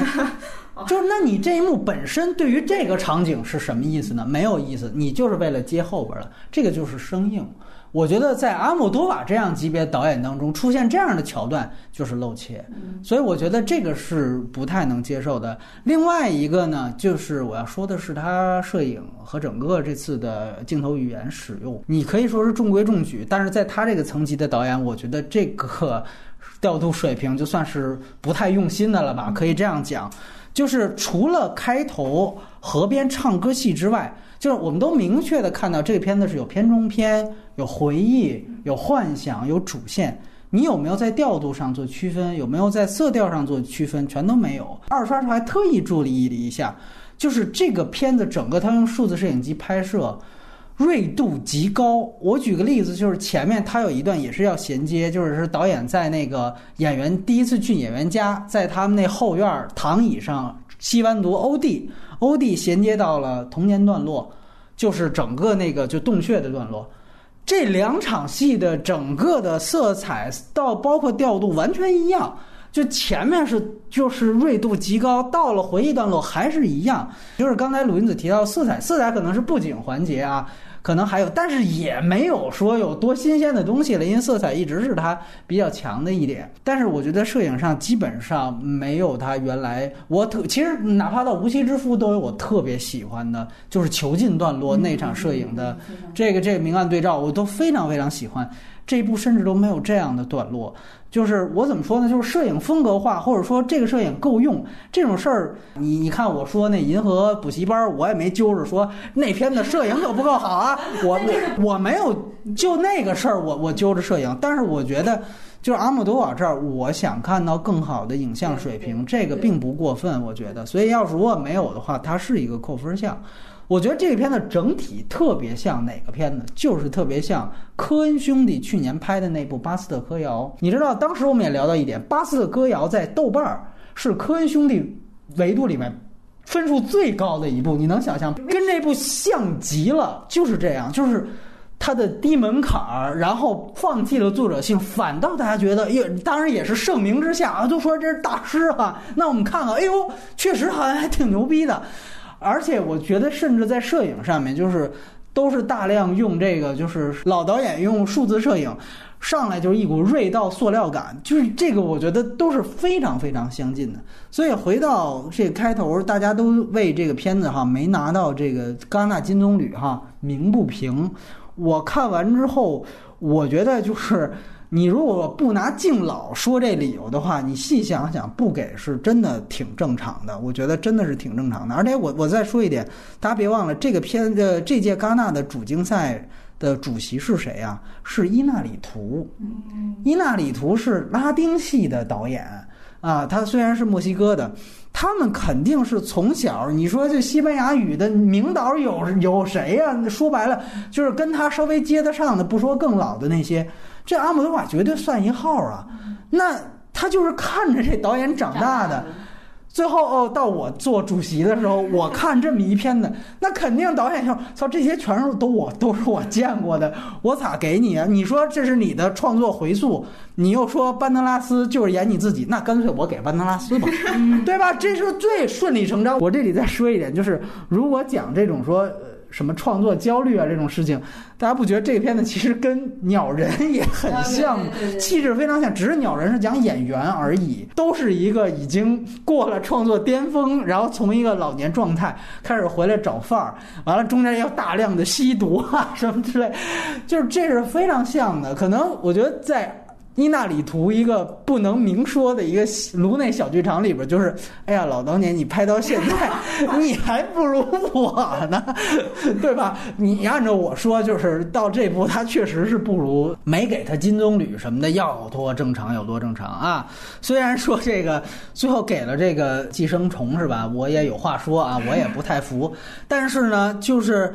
因为那个是毕竟是一个商业片维度，就是还是回到我刚才说的，就是它不一样维度。一个类型片框架下，我能做到一定量的社会表达，他觉得这就已经值得肯定了啊！当然，这也可能是伊纳里图对于这韩国电影可能不是特别了解，《燃烧》估计也没看过什么的，但是。显然他没给阿姆多瓦，我觉得这个太正常不过了。包括对于八部半的，说是它的简装版都都不行啊，都都够不上，就真的是这样。就是这就他最就看他比九好那么一点点啊。对对，他他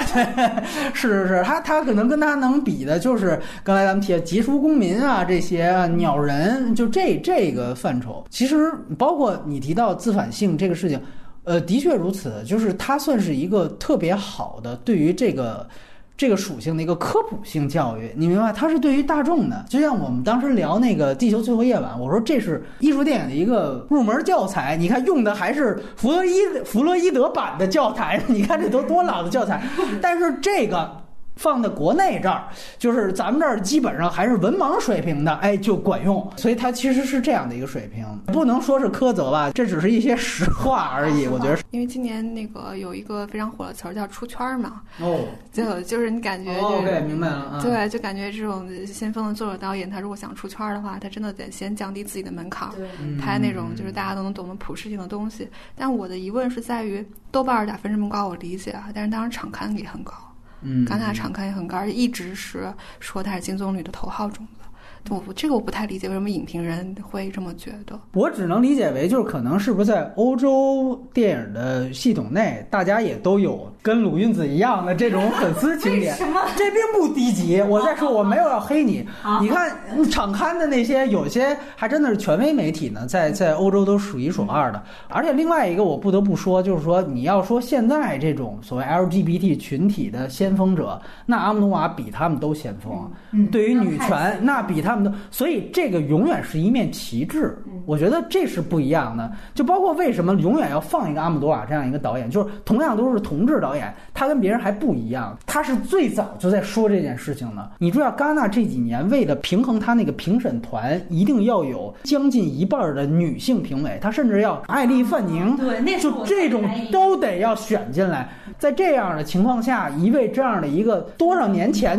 的一面旗帜，那对这面旗帜，那说句实话，没有功劳也有苦劳，这一定不能倒。对，阿姆多瓦都能落到没有功劳只也有苦劳这种评价上了，我太心酸了，我做不下去了已经。就这意思啊！大家今天可能纠结都是用词上，我可能用词比较过。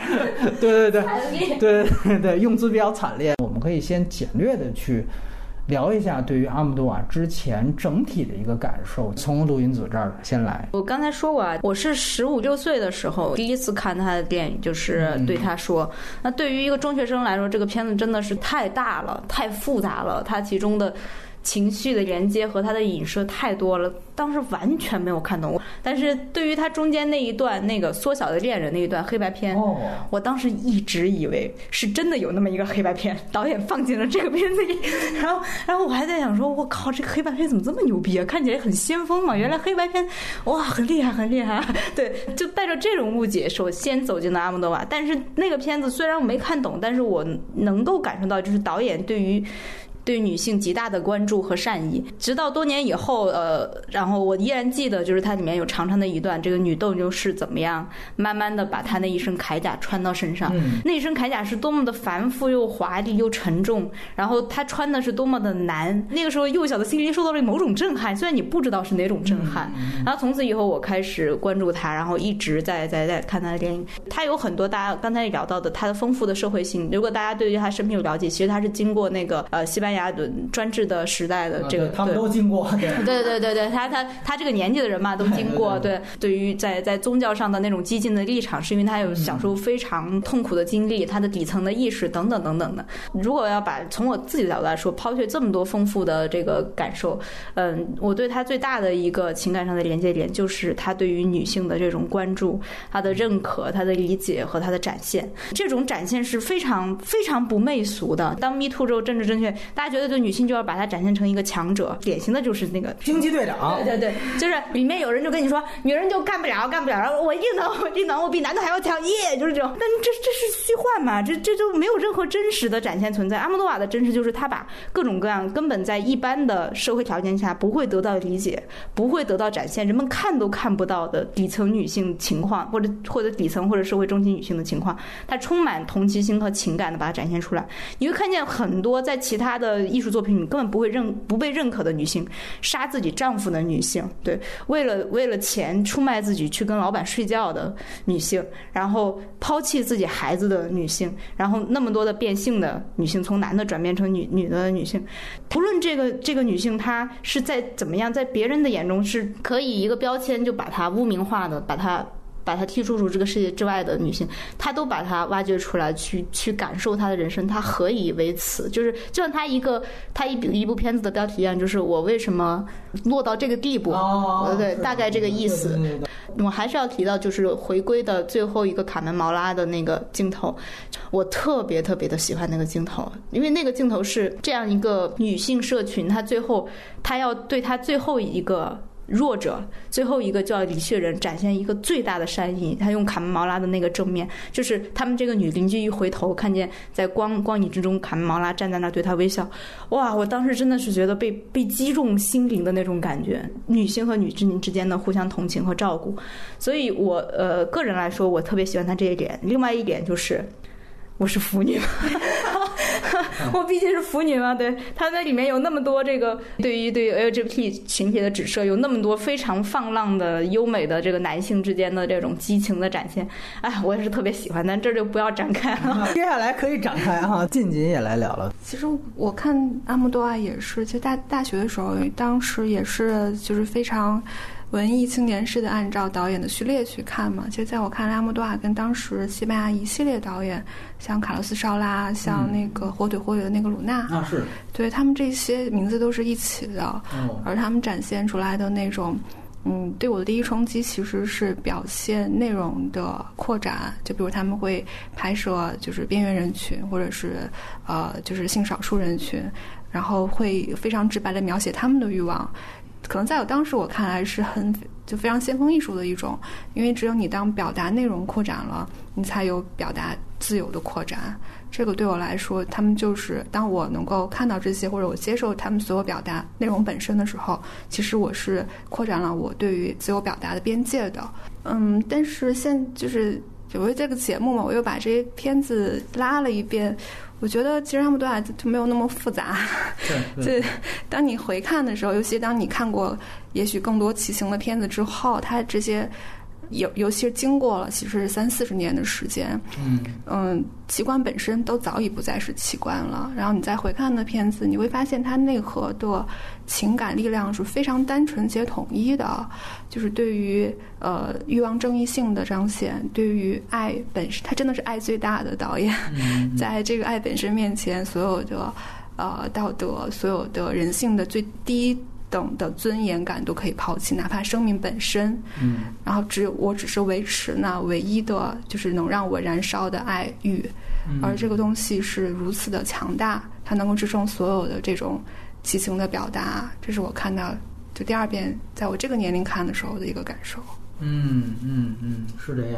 呃，其实我我简单说一下我的感受，就是刚才鲁云子说嘛，她是女性啊，还是腐女？就这个，其实对于我来说，中学的时候，当时也是刚听到阿姆多瓦这名字，大家给她冠以就是“妇女之友”这样的一个名称，就是哦，妇女之友是吧？啊，那我就我就不关注了，对我关注一些直男之友就完了。其实是这样，就是说后来逐渐的去认识这个导演，才会发现，呃，如果从我的角度去定义，我觉得。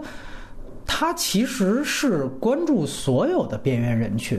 包括 LGBT 群体，LGBT 每一个字母他都兼顾到了。的确，女性主义确实是他很重要的一个贯穿始终的一个主题。但是，我觉得一个更宏观的主题是整个所有的边缘人群。你包括像刚才陆云子提到的，对他说的，其实真正的主角是那个看护。嗯啊，包括像这个呃，捆着我绑着我的这个。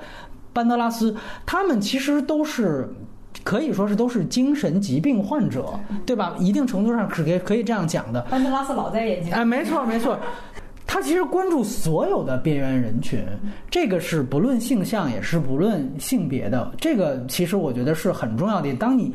更深入的去了解他的时候，你会发现这种悲天悯人都是统一的。另外一方面，也是看《痛苦与荣耀》给我一个感触哈，就是说说那个片子是他一生的自传、一生的总结什么的。其实我回看他所有作品，我才发现他其实早就把他身体像分圣餐一样的分给他的每一部作品了。你会发现他的每一部，就他相当做的作品当中，都有一个创作者的形象。这是从他第二部就开始的。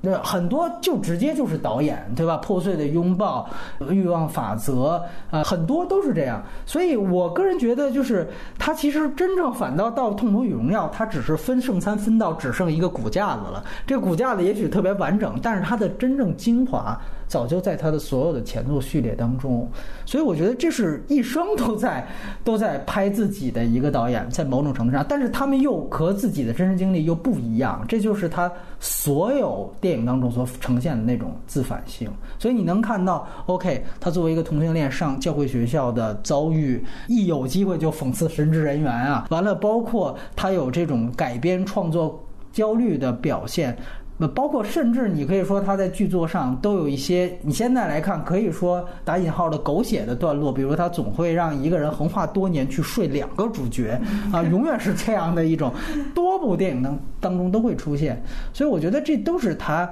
整体上来的特点，然后我我最后想说的一点是，我很同意静静，就其实我们看那阿莫多瓦这样的导演，包括像去年去世的贝托鲁奇这样的导演，可能按照现在观众的维度，会把他们觉得高山仰止，他们是大师，其实他们的入门门槛是比较低的，是非常低的，而且我觉得很很重要的一点是。呃，我们知道阿姆多瓦他的偶像是嗯布努埃尔嘛，他其实继承了很多布努埃尔这样的真正的大师的一些特点，他们其实做了很好的转译工作，包括开始大家。初期接触阿姆多瓦，尤其是从地下转地上的时候，大家把它定义为一个性喜剧导演。嗯，对，其实是这样定义，包括是拍闹剧的导演。这个一个，呃，是呃崩溃边缘的女人，当时是在欧洲多国是大卖啊，票房大卖。就他并不是一个现在被包装成的一个好像高山仰止的一个呃孤家寡人的导演，他绝对不是这样的导演。对，然后我觉得也是按照老的流程，我们不妨先说一部。最喜欢的那从鲁云子这儿，哎呦，这个有点难。那在我心里面，我觉得对他说和回归并列第一吧。我们先说回归吧，因为刚刚我说了很多对他说的内容了。嗯，回归就是我觉得就是非常全面。首先从理智上来讲啊，它非常全面的展现了阿莫多瓦为什么能在商业上取得那么大的成功。就是从商业片角度来说，这个片子真的也也很棒。就就是像刚才波米说的一样，就是说呃，大家觉得他高山仰止，根本不是啊。阿莫多瓦其实是非常注重商业上的成功以及它的情节性，这是他跟很多欧洲的大家心目中的文艺片大导特别不同的地方。对对，就是回归就是典型的展现了他的不断反转的这个。强烈的功力，也就在情节上。如果我们用用一个商业片的呃角度去看，它的那种惊悚悬疑的氛围，然后它非常强烈的又是他个人的色彩上的表达，以及他的女性视角，都让它成为了一个非常有趣，我就是非常非常有趣的一个。商业片，但是你如果不把它看成是一个情节性的电影，你深入它内核，哦，它内核又特别特别特别的丰富。然后我们看到是一个女性群像，当时回归出来之后，很多人说哦，这是阿姆多瓦的御用女演员的一个集合。但是我们看到的是，确实的大家都熟悉的小潘潘也好，卡门毛拉也好，然后小呃在剧中饰演呃小潘潘姐姐的那位演员，还有包括片子里面有个老太太，老是戴着一个大眼镜儿，对对对对对，那也是阿姆多瓦特别喜欢。喜欢用那个女演员，她每一个片子她都试图一定要把那个姨妈给塞进去。她有一个特别强烈的、丰富的、鲜明的、很漂亮的一个女性的群像，而细究起来，她们都是在这个社会当中哦，包括他们那个寸头的女邻居，那个女嬉皮士，对对对，对那个演员也是她很喜欢用的。这这是一群呃社会的边缘女性的一个群像，然后你你细看她们。贫穷，他们他们中间有有妓女，然后还有有杀夫的，然后被被自己的父亲给强奸的嬉皮士，对各种各样的边缘的一个群像。但这个群像最后呈现出来的效果是特别的温情，然后非常的，然后最最终呈现出一个内部的极强的凝聚力。所以我看的时候确实觉得这是一部特别让我惊讶的电影，不仅在于它情节上的反转，它是就是在于它。他阿莫多瓦总能让你惊奇。其实这片子是零七年、零八年，对，零七年，对，这是我上大学的，我大一的时候看的。就最终让我电影从十六岁到十八九岁，对于阿莫多瓦的印象终于建立起来，就是通过回归，就是他总能让你惊奇，以及他对于女性的视角，然后他强烈的同情心和他的电影美学。啊，这是回归整体上的我的一个一个描述。回归感受也比较复杂，就当时看也挺喜欢的，这次看有点降分呀。嗯，他讲的就一寡妇联盟的故事嘛，呃，就是他其实是把所有男性排除在了这个故事之外，嗯，但他们又是引发这个故事所有情节的一个原因、根本原因和推动力。对。因为男人其实女性自己成立了一个乌托邦一样的国度，可能现在在我现在这个维度看，会觉得它过于乌托邦了。我也。觉得它降低了故事的复杂性，就是当你把男性完全排除在这个故事之外的时候，其实男性是完全作为符号存在的。嗯，我不觉得这是阿莫多瓦最有深度的一部电影，但确实是非常好看的。我非常喜欢他电影中从始至终，从第一部就表现出来的人的强大的生命力，而这个不限男女。我就举一个例子，就是克鲁兹演的那个主角。帮着他女儿杀了那个老公，继父，对对。继父，然后他还处理了尸体，放到冰箱里之后，接下来他要给给三十个人做饭，哇，那个接了太棒了，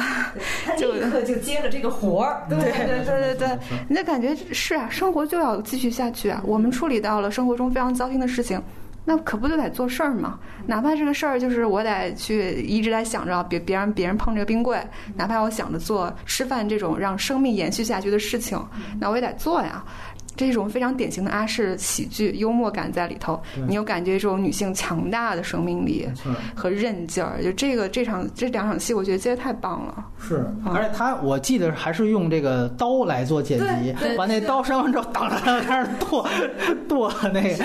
把他应该上一个场景的是有洗刀的镜头，对对。现在开始剁水果，我觉得这真的太棒了。这个一句废话没有，就是一个情节接一个情节来讲这个女性的生命。他当时接这个活儿的时候。有一个特别精彩的地方，这是一个餐厅老板来找他嘛，就是他其实当时已经一下就脑脑筋急速转动，你就看见这个这个女的那个精明的本性在转动。餐厅老板找他，立刻就要把这个餐厅给兜下来。然后这个老板说一句：“你脖子上怎么有血？”他说：“女人的事儿，女人的事儿。”我天！我当时觉得，为什么阿莫多瓦总让人惊奇？就是他把普通人的那种智慧，把普通一个普通女性的对于对立刻你能感觉到他那个脑筋急速转动的那个样子。所以你我再说一句，你就。你就说我们刚才这两个例子，你再回去看这个这个《痛苦与荣耀》，有问题。你说刀的这个剪辑比那钢琴的这个精妙，它就精妙多了，而且那个其实就是力量感的传达。我觉得这是非常重要的。而且你包括你小潘潘这个角色，他回到《痛苦与荣耀》。它里边你记得有一场戏，就是跟那个水泥匠那场，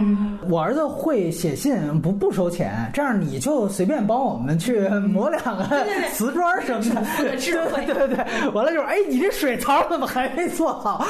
我操，就各 对对对对，我觉得当时其实后来为什么二刷这个降分，就是在于我看回归之后，我发现，哎，我说这你其实就是带。佩佩内洛普克鲁斯人设进组是吧？带人设进组，的确在这个回归这个片子里边是特别有力量的。回归是我看的他第一个片子，因为当时是什么呀？是传出他这戛纳是九黄蛋是吧？八黄蛋九黄蛋。后来是因为他其实人家不这么给啊，人家叫做我们把这一届的影后给予这部电影当中所有女演员是这么讲的。对这事儿又被哪个又扒出来？就是《烈日灼心》在那个上影节又有了个三黄。黄蛋，当时有人出来就洗说戛纳那个电影殿堂都给过回归是，所以这这个是一直当时我记得是很清楚的。回归给我的这个印象其实也在这儿。我当时其实最有印象深刻的是关于他这个鬼魂这个事儿。对，我也是最想就这其实是他这个就是类型片的这个技法高超的体现。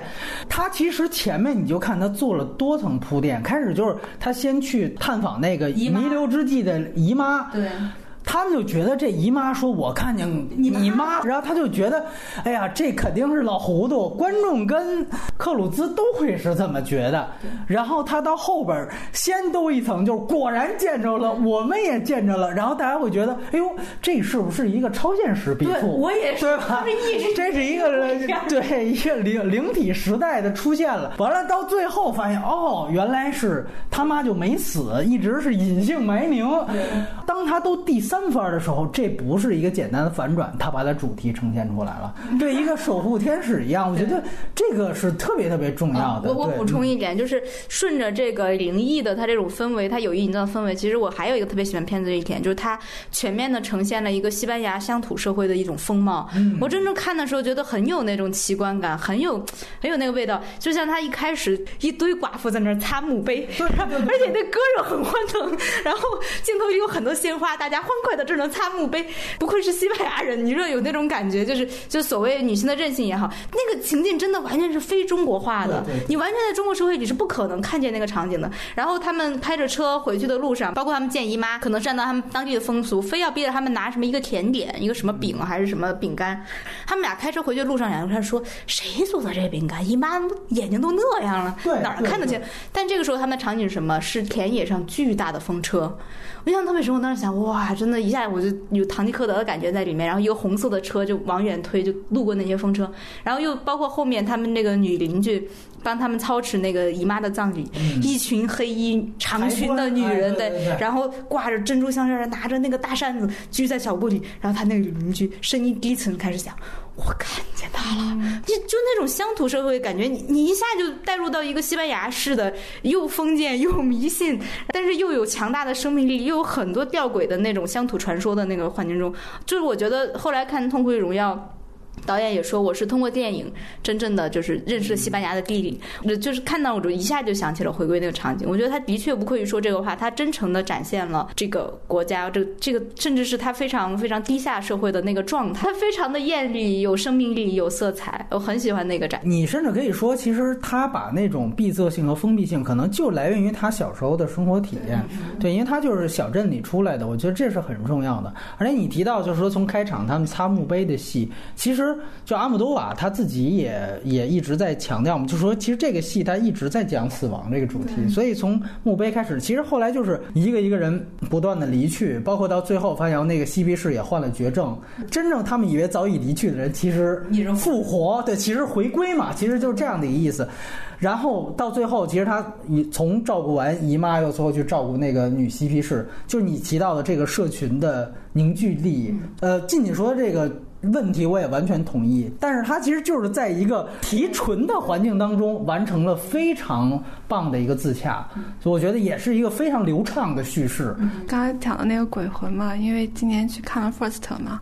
然后就会发现其实好多青年作者在他们的首作一般会选择讲家庭题材，嗯他们家庭题材中有好几部不约而同都使用了鬼魂还魂这个这个个概念，就明显能看到就欧洲艺术片的反哺。嗯，但是没看没有看到像阿莫多亚这样就是一波三折，是鬼又不是鬼的这样一个，对他们更多的像拍《布米叔叔》那个导演，哦，阿比查邦啊，对，都市阿比查邦的感觉。啊，你要能真像也挺牛逼的，那不是必干吗？那不就 是？呃，片子顺便提一句，后来在奥斯卡上是佩内洛普克鲁兹单独提名了影后，对这个可能又跟戛纳又不一样，因为对奥斯卡不是那么给奖的，所以这个又算是等于佩内洛普克鲁兹的一个演技的巅峰，其实可以算，他很多场戏其实表现是非常精准的啊，这个甚至你也可以说他跟奥斯卡合作六次，这也算是呃最好的之一了，毫无疑问。那个就是名场面嘛，据说是现场收音呢，我听是吧？对对对对，这比非常对比波西米亚那假唱那 个。完了，静姐来说一部她最喜欢的。关于我母亲的一切吧，感觉这部电影是阿莫多瓦母亲形象的一个集大成者。这个电影跟回归其实也基本上把男性排除在外，但是其实这部电影中男性他不是一个。不是一个反派的恶符号，对对对对，他虽然他干了都 故事的就最初的驱动是他就是女主角的儿子车祸死掉了，其实是一个意外嘛，然后他就踏上了一个也许是还愿，也许是自赎的这样的一个一个历程，然后去找寻孩子的父亲这个过程。想想是这部电影让我想到了。蓝色，也可能是我对于这种就是母子的之间的互相寻找的题材，以及这种回到过去寻找过去题材，基本没什么抵抗力。在这部电影中，他对于女性嗯集体的这种描述，在我看来是非常有说服力的。就是当你就是抛除了那个我一定要设立一个反派，你们才能团结起来的这个逻辑之外，它其实是一种自发的逻辑。他们中他们有一种就是对于戏剧魅力的一种吸引，就因为他们一直在排练《欲望号街车》那个。个电影那个戏剧，然后有一种是嗯边缘人群之间的吸引，就是比如说里里面有一个异装癖变性人，对，也许阿莫多瓦一直喜欢拍变性题材和女性题材的一个原因是，他们其实都是相对不是那么主流的话语权的人群，然后他们之间的一个联合，我觉得也是非常有说服力的。然后他们之间的这种支撑是，是我每次看都会就是非常非常感动的一个点。我特别喜欢《欲望号街车》。所以我当时看的时候很惊讶，是他直接把欲望号街车非常，他用的就是最后 Blanche 他被那个接走的那一段。然后 Stella 和就就和丈夫就就爆发了嘛，因为她其实女主角最后饰演的也是 Stella 这个角色，她知道她是隐忍不发，或者她发过了，她发现生活又得回到正轨。那个戏中戏的感觉真的是做的太太好了，就是让我对这个片子本身的好感之外又又加了一分。然后我也同意静静说的，它也是一个女性联盟的一个东西，而且它。他也没有塑造一个反派的存在。我其实当时我第第一次看这个片子的时候，我印象最深是，我一直在等复仇，因为你说那么好一个孩子，就因为为交一个签名给车撞死了。你然后还给了一个女演员的一个反打，他肯定找到这个女演员就要去找他复仇，发现没有。然后我后来又想啊，然后你发现佩妮洛普演的那个修女也是被同一个男的给睡了，给睡了，还还又怀上孩子，就跟这个女主角当年的遭遇几乎又重复了一遍。我想说，哇，那这后面男的出现，他们肯定要跟这个男的复仇，也没有复仇，然后最后和解了，大家和解了。但是和解并不是一个那种你好我好大家好，是是吧？就是我们说的那个四大对四大宽容。对四大宽容那种和解，那个和解是真的是自然而然的，然后又有一个孩子，有一个母性作为支撑，到最后大家因为一个孩子，最终达成了一个各自内心的平静，或者说一个联系的一个紧密。就我很喜欢他最后这个佩尼洛普的葬礼上那一场戏。然后女主角远远的看见了她曾经的情人，他他们俩终于相认的时候，变性人对一直在说：“你让我见一眼我儿子吧，你让我见一眼吧，你都这么恨我吗？你至于不让我见。”他说：“我不是不让你见，他死了，他死了我才来找你的。”然后就说：“你这个谁谁叫叫他名字，说你造了多少孽呀？”然后两个人一起都哭了。那个场景明明你包含了几十年的爱恨情仇啊，那个多少人的命栽在这个变性人身上，但那个场景里面没有恨，两个美好的生命消失，这种强大的遗憾，在那个场景当中，我觉得是特别动人和意外的。让我非常感动是阿姆多瓦拍出了一种女性的包容性，就像云子说的，你可能一直期望他，如果不是复仇，至少要讨个说法。你当时为什么走啊？然后你为什么又找了一个？就为什么要变性啊？为什么你又找了一个修女啊？对这些事情，我们之间是不是你总得给我一个解释？但其实你看到最后，他也没有没有往这方面走，他也不需要一个说法，他甚至最后抚养了那个修女生下来的没有得艾滋病的孩子，嗯，生活还继续下去。就是我想到了蓝色，可能蓝色最后也是她找到丈夫当年出轨的那个女人，她也不是说。你给我解释一下为什么？也许是阿莫多瓦抓住了一些女性的一些很独特的命题，就是女性可能有非常强的包容性，但这种包容性可能跟别人没有太大关系，就不是说我我行动的一个目的，我就是要争个高下或对错，或就是我要在道理上占一个什么样的先锋，但是我需要的是我过自己这一关，或者是我必须重新接纳我自己，重新理解和梳理我自己，这个对我来说是最重要的事情。就我的生命体验只与我有关。那这个点，那然后我们在这个跟共同经验的，就是这个女性才形成了一个联盟，这我觉得是有说服力的。对，这其实之前看过一个阿莫多瓦的采访，他谈到关于母亲的一切的这个片子，他就说这个电影的主旨讲的是，呃，女性都是独立的、独立存在的，然后她们可以跟同样独立的人团结在一起，并且与痛苦相伴而生。然后记者就问他说：“你不觉得男人也有这样的特点吗？”他们都说：“不，我不觉得，我身边没有这样的男性。”我对他这个这个这个结论我并不评价啊，但是我就是能够看到他他这个出发点，以及我完全觉得他理解了他想表达的与痛苦相伴的女性这样一个人人物的形象。嗯，这个是我看的第二部阿姆托瓦的电影，真的是按时间顺序这样。然后当时就非常非常吸引我，我可以说这吸引的点完全不是两位说的点，就是他其实在这个片子当中是完成了对于欲望号街车，其实更主要的是对于彗星美人的戏仿，他做了一个完全戏仿结构。我这是第一部完整的看到一个系统的一部对于另外一部电影戏仿，然后当时那个时候看的时候，正好我刚看过《彗星美人》，还记得原来的剧情，我带着原来剧情看，我就发现，我靠，这个戏仿太牛逼了！它就是实际上我用你所有原来的结构，我其实在之前的很多期节目我也谈到过，反其意而用之，就用你的结构，用你的情节，最后说的是跟你完全不一样的东西。《彗星美人》虽然那个非常精彩的一个，其实说白了就是《甄嬛传》嘛，它是一个宫斗片。其实它讲的就是女人的勾心斗角和嫉妒，它其实展现的是女人之间最丑陋的那样一一面，你可以说是阴暗一面，以及女性力量对衰落的最衰落的一面。对对对，就是老女人年老色衰了，对于新的年轻女人的提防，年轻女人又觉得我靠，我可以上位我可以上位了，我把你《甄嬛传》嘛，就是你其实又夹杂了那个好莱坞名利场，它又是金字塔结构，又更激化了这层阴暗性。然后阿姆多瓦其实完全用的这个模式，对吧？我同样是因为我要去找找你签名儿，同样也还是给我创造了一个祸祸根，我完全有理由去代替你，我正好你的配角嗑药了，我顶上，对吧？也顶的挺好，完全是一样的套路。然后我说的最后是女性之间的凝聚力，是刚才静静提到的所有非常正面的、非常呃这个女性主义的这些价值观。然后你觉得一切非常通畅，你觉得一切非常有说服力。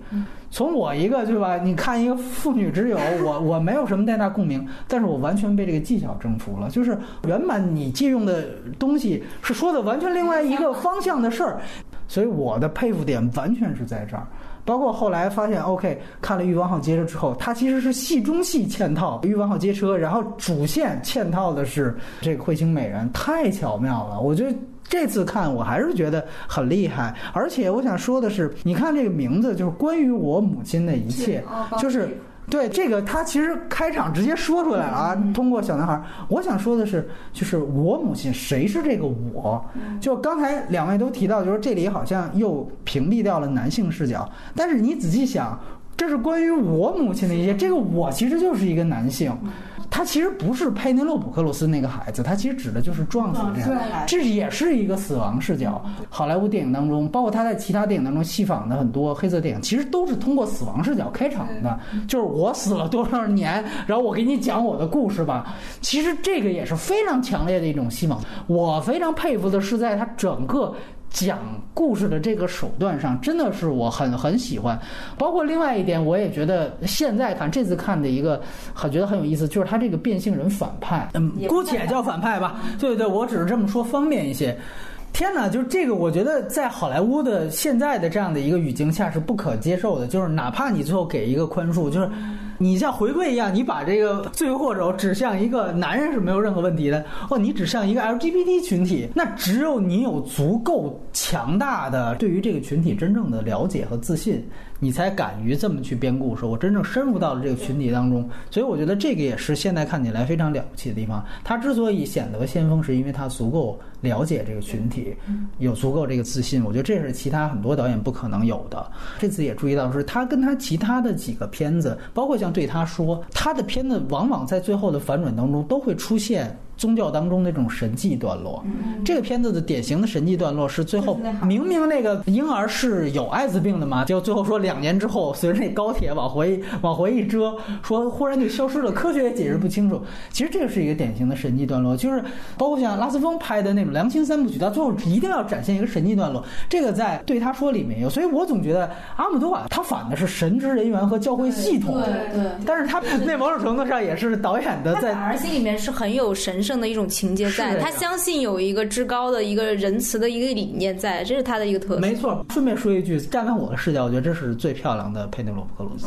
啊，是这一部。对，那时候他很年轻。对我想借这个片子说一下，其实阿莫多瓦是对好莱坞叙事非常熟悉的导演。啊，对对对，没错没错。呃，怎么讲？他非常。就是呃光明正大的在电影中化用这些桥段，或者直接把那些电影的海报贴出来，就告诉你我指涉的就是什么。这个其实是一种强大的自信，可能在欧洲导演中并不多见。嗯，包括他其实不良教育完全化用了黑色电影的那种方式，没错没错。对，我觉得这都是他牛逼和自信的地方。哎，那我说一部我最喜欢，那就说不良教育吧。我觉得是我这次重看之后更喜欢了这个片子。我们可能都记住的一些细节是，比如说他用那个鲜血分开了那个头颅，然后一下，那其实就是他小时候嘛。你也可以说那是他小时候，一下子这个人就变了。你然后你直到最后多层反转之后，你才明白那一层头颅分。分开是导致了他最后变成了那个样子的。它不仅仅是一个简单的分屏，最牛逼的是他把他所谓的嵌套型叙事发挥到极致的一部电影，也是这个。它是一共是四层，最后一层是最后他们回忆中的回忆中的回忆，然后那个人去看了，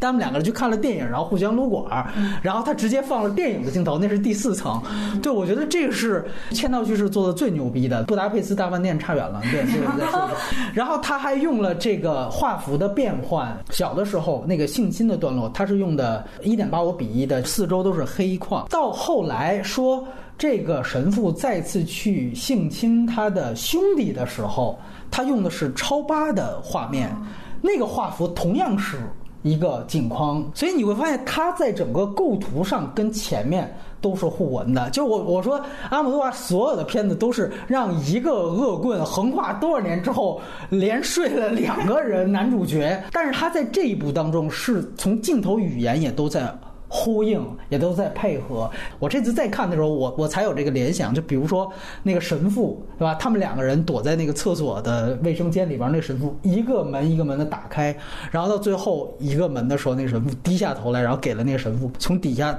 像偷窥一样看他们俩的那个那个恐怖化的桥段。我不相信后来熔炉就被大家永远截屏的那一个，他没有学，他只是把位置给改了一下，他改成了从上面去看，但我觉得。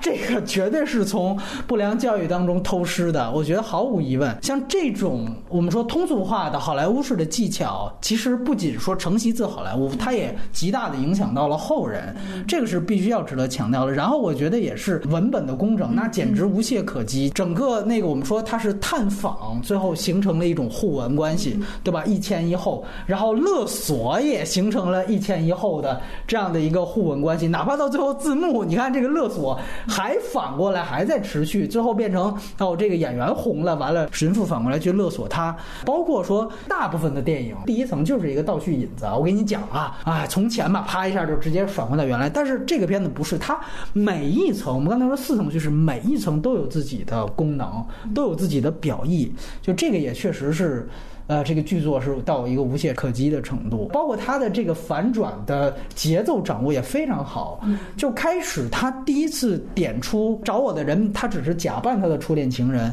啊，这个真正初恋情人已经死的时候，他其实给了一段情绪的绵长期。那个时候，我觉得甚至是一种。误导，就让人感觉到哦，他其实在说这是一种错过的遗憾。呃，因为已经死了嘛，这个导演觉得挺遗憾。就后来啪再来一个反转，告诉你他其实是遭遇了性侵。另外，他的自反属性也非常强。这个其实他好像就是在说，导演当时实际上是也是经过一番纠结，终于答应弟弟你来演吧。开始他也是不答应嘛，这都后来童伟荣也直接照搬了。但是他最后其实他有这样的一层意思，他好像在说，就是人们最终也只是想从电影当中看到他们想看到的东西，就像导演最后他开始明明觉得这人不是我的初恋情，我就觉得不对，后来发现，哎呀，最后床也上了，更累上，哎，算了，说服自己啊，他就是吧。其实这个本身就导演视角也在带观众视角，就是人们总是想。看到他们只想看到的那个东西，所以最后兜出了那个真相。哇，说那个真正的情人已经不成人样的时候，那个实际上也是对于前面这层造梦的打破。所以我觉得真正的确实自反属性，在他这个电影脉络里面，这个电影也是最清晰的。对，所以我觉得不良教育是他。编剧、导演各个方面的一个集大成者，相对弱，但也不弱，只是说没有其他的那么强势的，可能是表演环节，但是我觉得也足够用。对，就我唯一不太适应的是这个片子当中，我们知道西班牙跟意大利一样都是后期配音大国，呃，在这一部当中，尤其是就是主线段落，就他跟导演聊天那段落，因为那个是非常放松的状态，他用后期配音，我会觉得有一点影响观感。对，但是我觉得这个属于时代局限性吧。不良教育，我也是。大学时候看的，我觉得是在不良教育那个阶段之前，我不是说看了这个片子才有电影意识，但在那个阶段之前，我真的没有太多电影意识。我看电影很多时候真的是在看故事，但不良教育，我记得有一个镜头，突然一下让我有有一个强烈的电影意识，是盖尔加西亚的出场。嗯，他出场的时候，镜头是一个空镜，他对准那个话筒的那个杆儿，然后他背后有一个漂亮的背景。然后音乐声响起来，有一个很美妙的一个歌声响起来，但没有人，你你心里面就在想，这个人在哪？这个人怎么还不出现？然后就一个曼妙的一个身影就进入到了镜头当中。哇！我当时就有一种，我突然想，哦，原来这就是电影啊！就是电影的，就是它的调度方式就是那么那么简单，一个一个小的一个触感镜头，一下让你 get 到了。导演没有一句话要让你期待，但那个空镜就让你期待，让你无比的期待。然后最后出现那个人，他非常的就是满足到了你那种期待，满足到对那个场景的所有的想象。另另外就是，这是特别徜徉四姿的一个片子，你能看出来那个导演在其中他拍这个片子是是那种生命力和热情，就是游刃有余的那种把握。方式都是非常的凌厉酣畅，看起来是很爽。对我来说，那个反转里面最惊讶的一点是，后来那个神父去找他的那个真正的初恋，然后那个真正初恋你也说了嘛，都都都丑成那样，都对。然后跟盖尔加西亚演的那种性感尤物，就完全不是一一个级别，对，完全完全不是两个人。然后他那个初恋在那打字儿，然后这个神父在。观众也在通过这个神父的眼神在审视他，你能感觉到那个神父眼神中的那种遗憾和疑惑和那种，就看有点鄙夷的气势。然后这个时候他初恋说了一句话，他说：“你是不是在看我的胸？”嗯，对对对，说我这个胸做的好吧，知道吧？哎呦，那一瞬间就你能够观众跟神父一下子都被他这个话，被他这个人展展示出那种粗鄙的自扬得意和他。他外貌上的那种丑陋的结合，立刻击中了，是彻底的堕落。对对对，就这人真完了，都不知道自己到底是什么样子嘛，那种感觉。我是觉得这是我在阿莫多瓦电影里面带入的最强烈的一部。呃，刚才说我最喜欢的是对他说和呃，就是排第一的是对他说和回归。我觉得这个片《不良教育》也是可以进三甲的，但是是第二还是第三，其实我并没有想好。对，就是这样。不良教育这次确实是重看挺加分的，但是他给我感受的点跟那个关于母亲一切肯定是不一样的。母亲那个更多是女性层面的，但这个更多的是他对于艺术的思考是给我非常大的启发的。你刚才已经讲了很多嵌套结构，但是在不良教育中，我他强调了艺术本身的正义性。我们之前也讲过，他觉得就是一个好故事。本身是压倒其他所有一切的欺骗、死亡、道德。谁拥有这个东西，谁就是创造者，而创造者就是上帝本人。就所有人物动机其实都围绕这个的。就我要扮演他，我要指导他，我要讲述他。这个我觉得有可能，尤其对于创作者本人来说是非常感同身受。这就是艺术最大的道德。对，嗯，第二点，我觉得他讲到了艺术的欺骗性。就真实事情是怎么样的。且不说盖尔加西亚本人并不是这个故事的拥有者和承担者，而这个故事本身的面貌到底究竟如何，也许我们现在并没有定论。而这个电影呈现出来的东西，也是这个导演眼中的和他回忆中的一个混杂体。你最初讲的创作本身不等于事实，就艺术本身的欺骗性是也是非常明确的。其实他还讲了一点，就是艺术的残酷性。刚才你刚才讲那个小孩的脸被一滴血劈开，画面劈开那个镜头，其实他前面那个镜头接的就是那个小孩第一次被神父性侵的场面，在一个那个树林里头。而这个性侵前面一个场面，其实是那个小男孩在唱《Moon River》月亮河那个电影。而那个场景非常之美，甚至就让你觉得这个心情本身都有了合理性一样。他用艺术化的一个方式去去回顾的时候，这是非常复杂和暧昧的。就小男孩被神父心灵本身是这个故事的出发点，因为有了这个事情。才有了最后我们要不要拍这样一个电影，要讲述这个电影。然后如果我们看到最后字幕的时候，加西亚因为这部电影踏上了演员之路，也是他的一个肇事。一个非常残忍的角度去看的话，其实也许是那种非常非常黑暗的罪恶的土壤里头，能够自发出一些艺术本身，它能够影响你走上另一条路。我绝不是说这是因果关系，我只是说，当你作为一个创作者，你生命中的一些最黑暗的东西，就会是你的养料。而这一点是非常非常残忍的。这个，当我重看这部电影的时候，我觉得阿莫多瓦把艺术的多面性和复杂性讲得非常清楚，这给我是挺大的启发。嗯嗯嗯，哎，然后呢，那咱们就按照时间顺序来说这个阿莫多瓦的电影啊，就是我们挑的这十部的时间顺序中间。本期外延环节内容将在明天推出，敬请关注。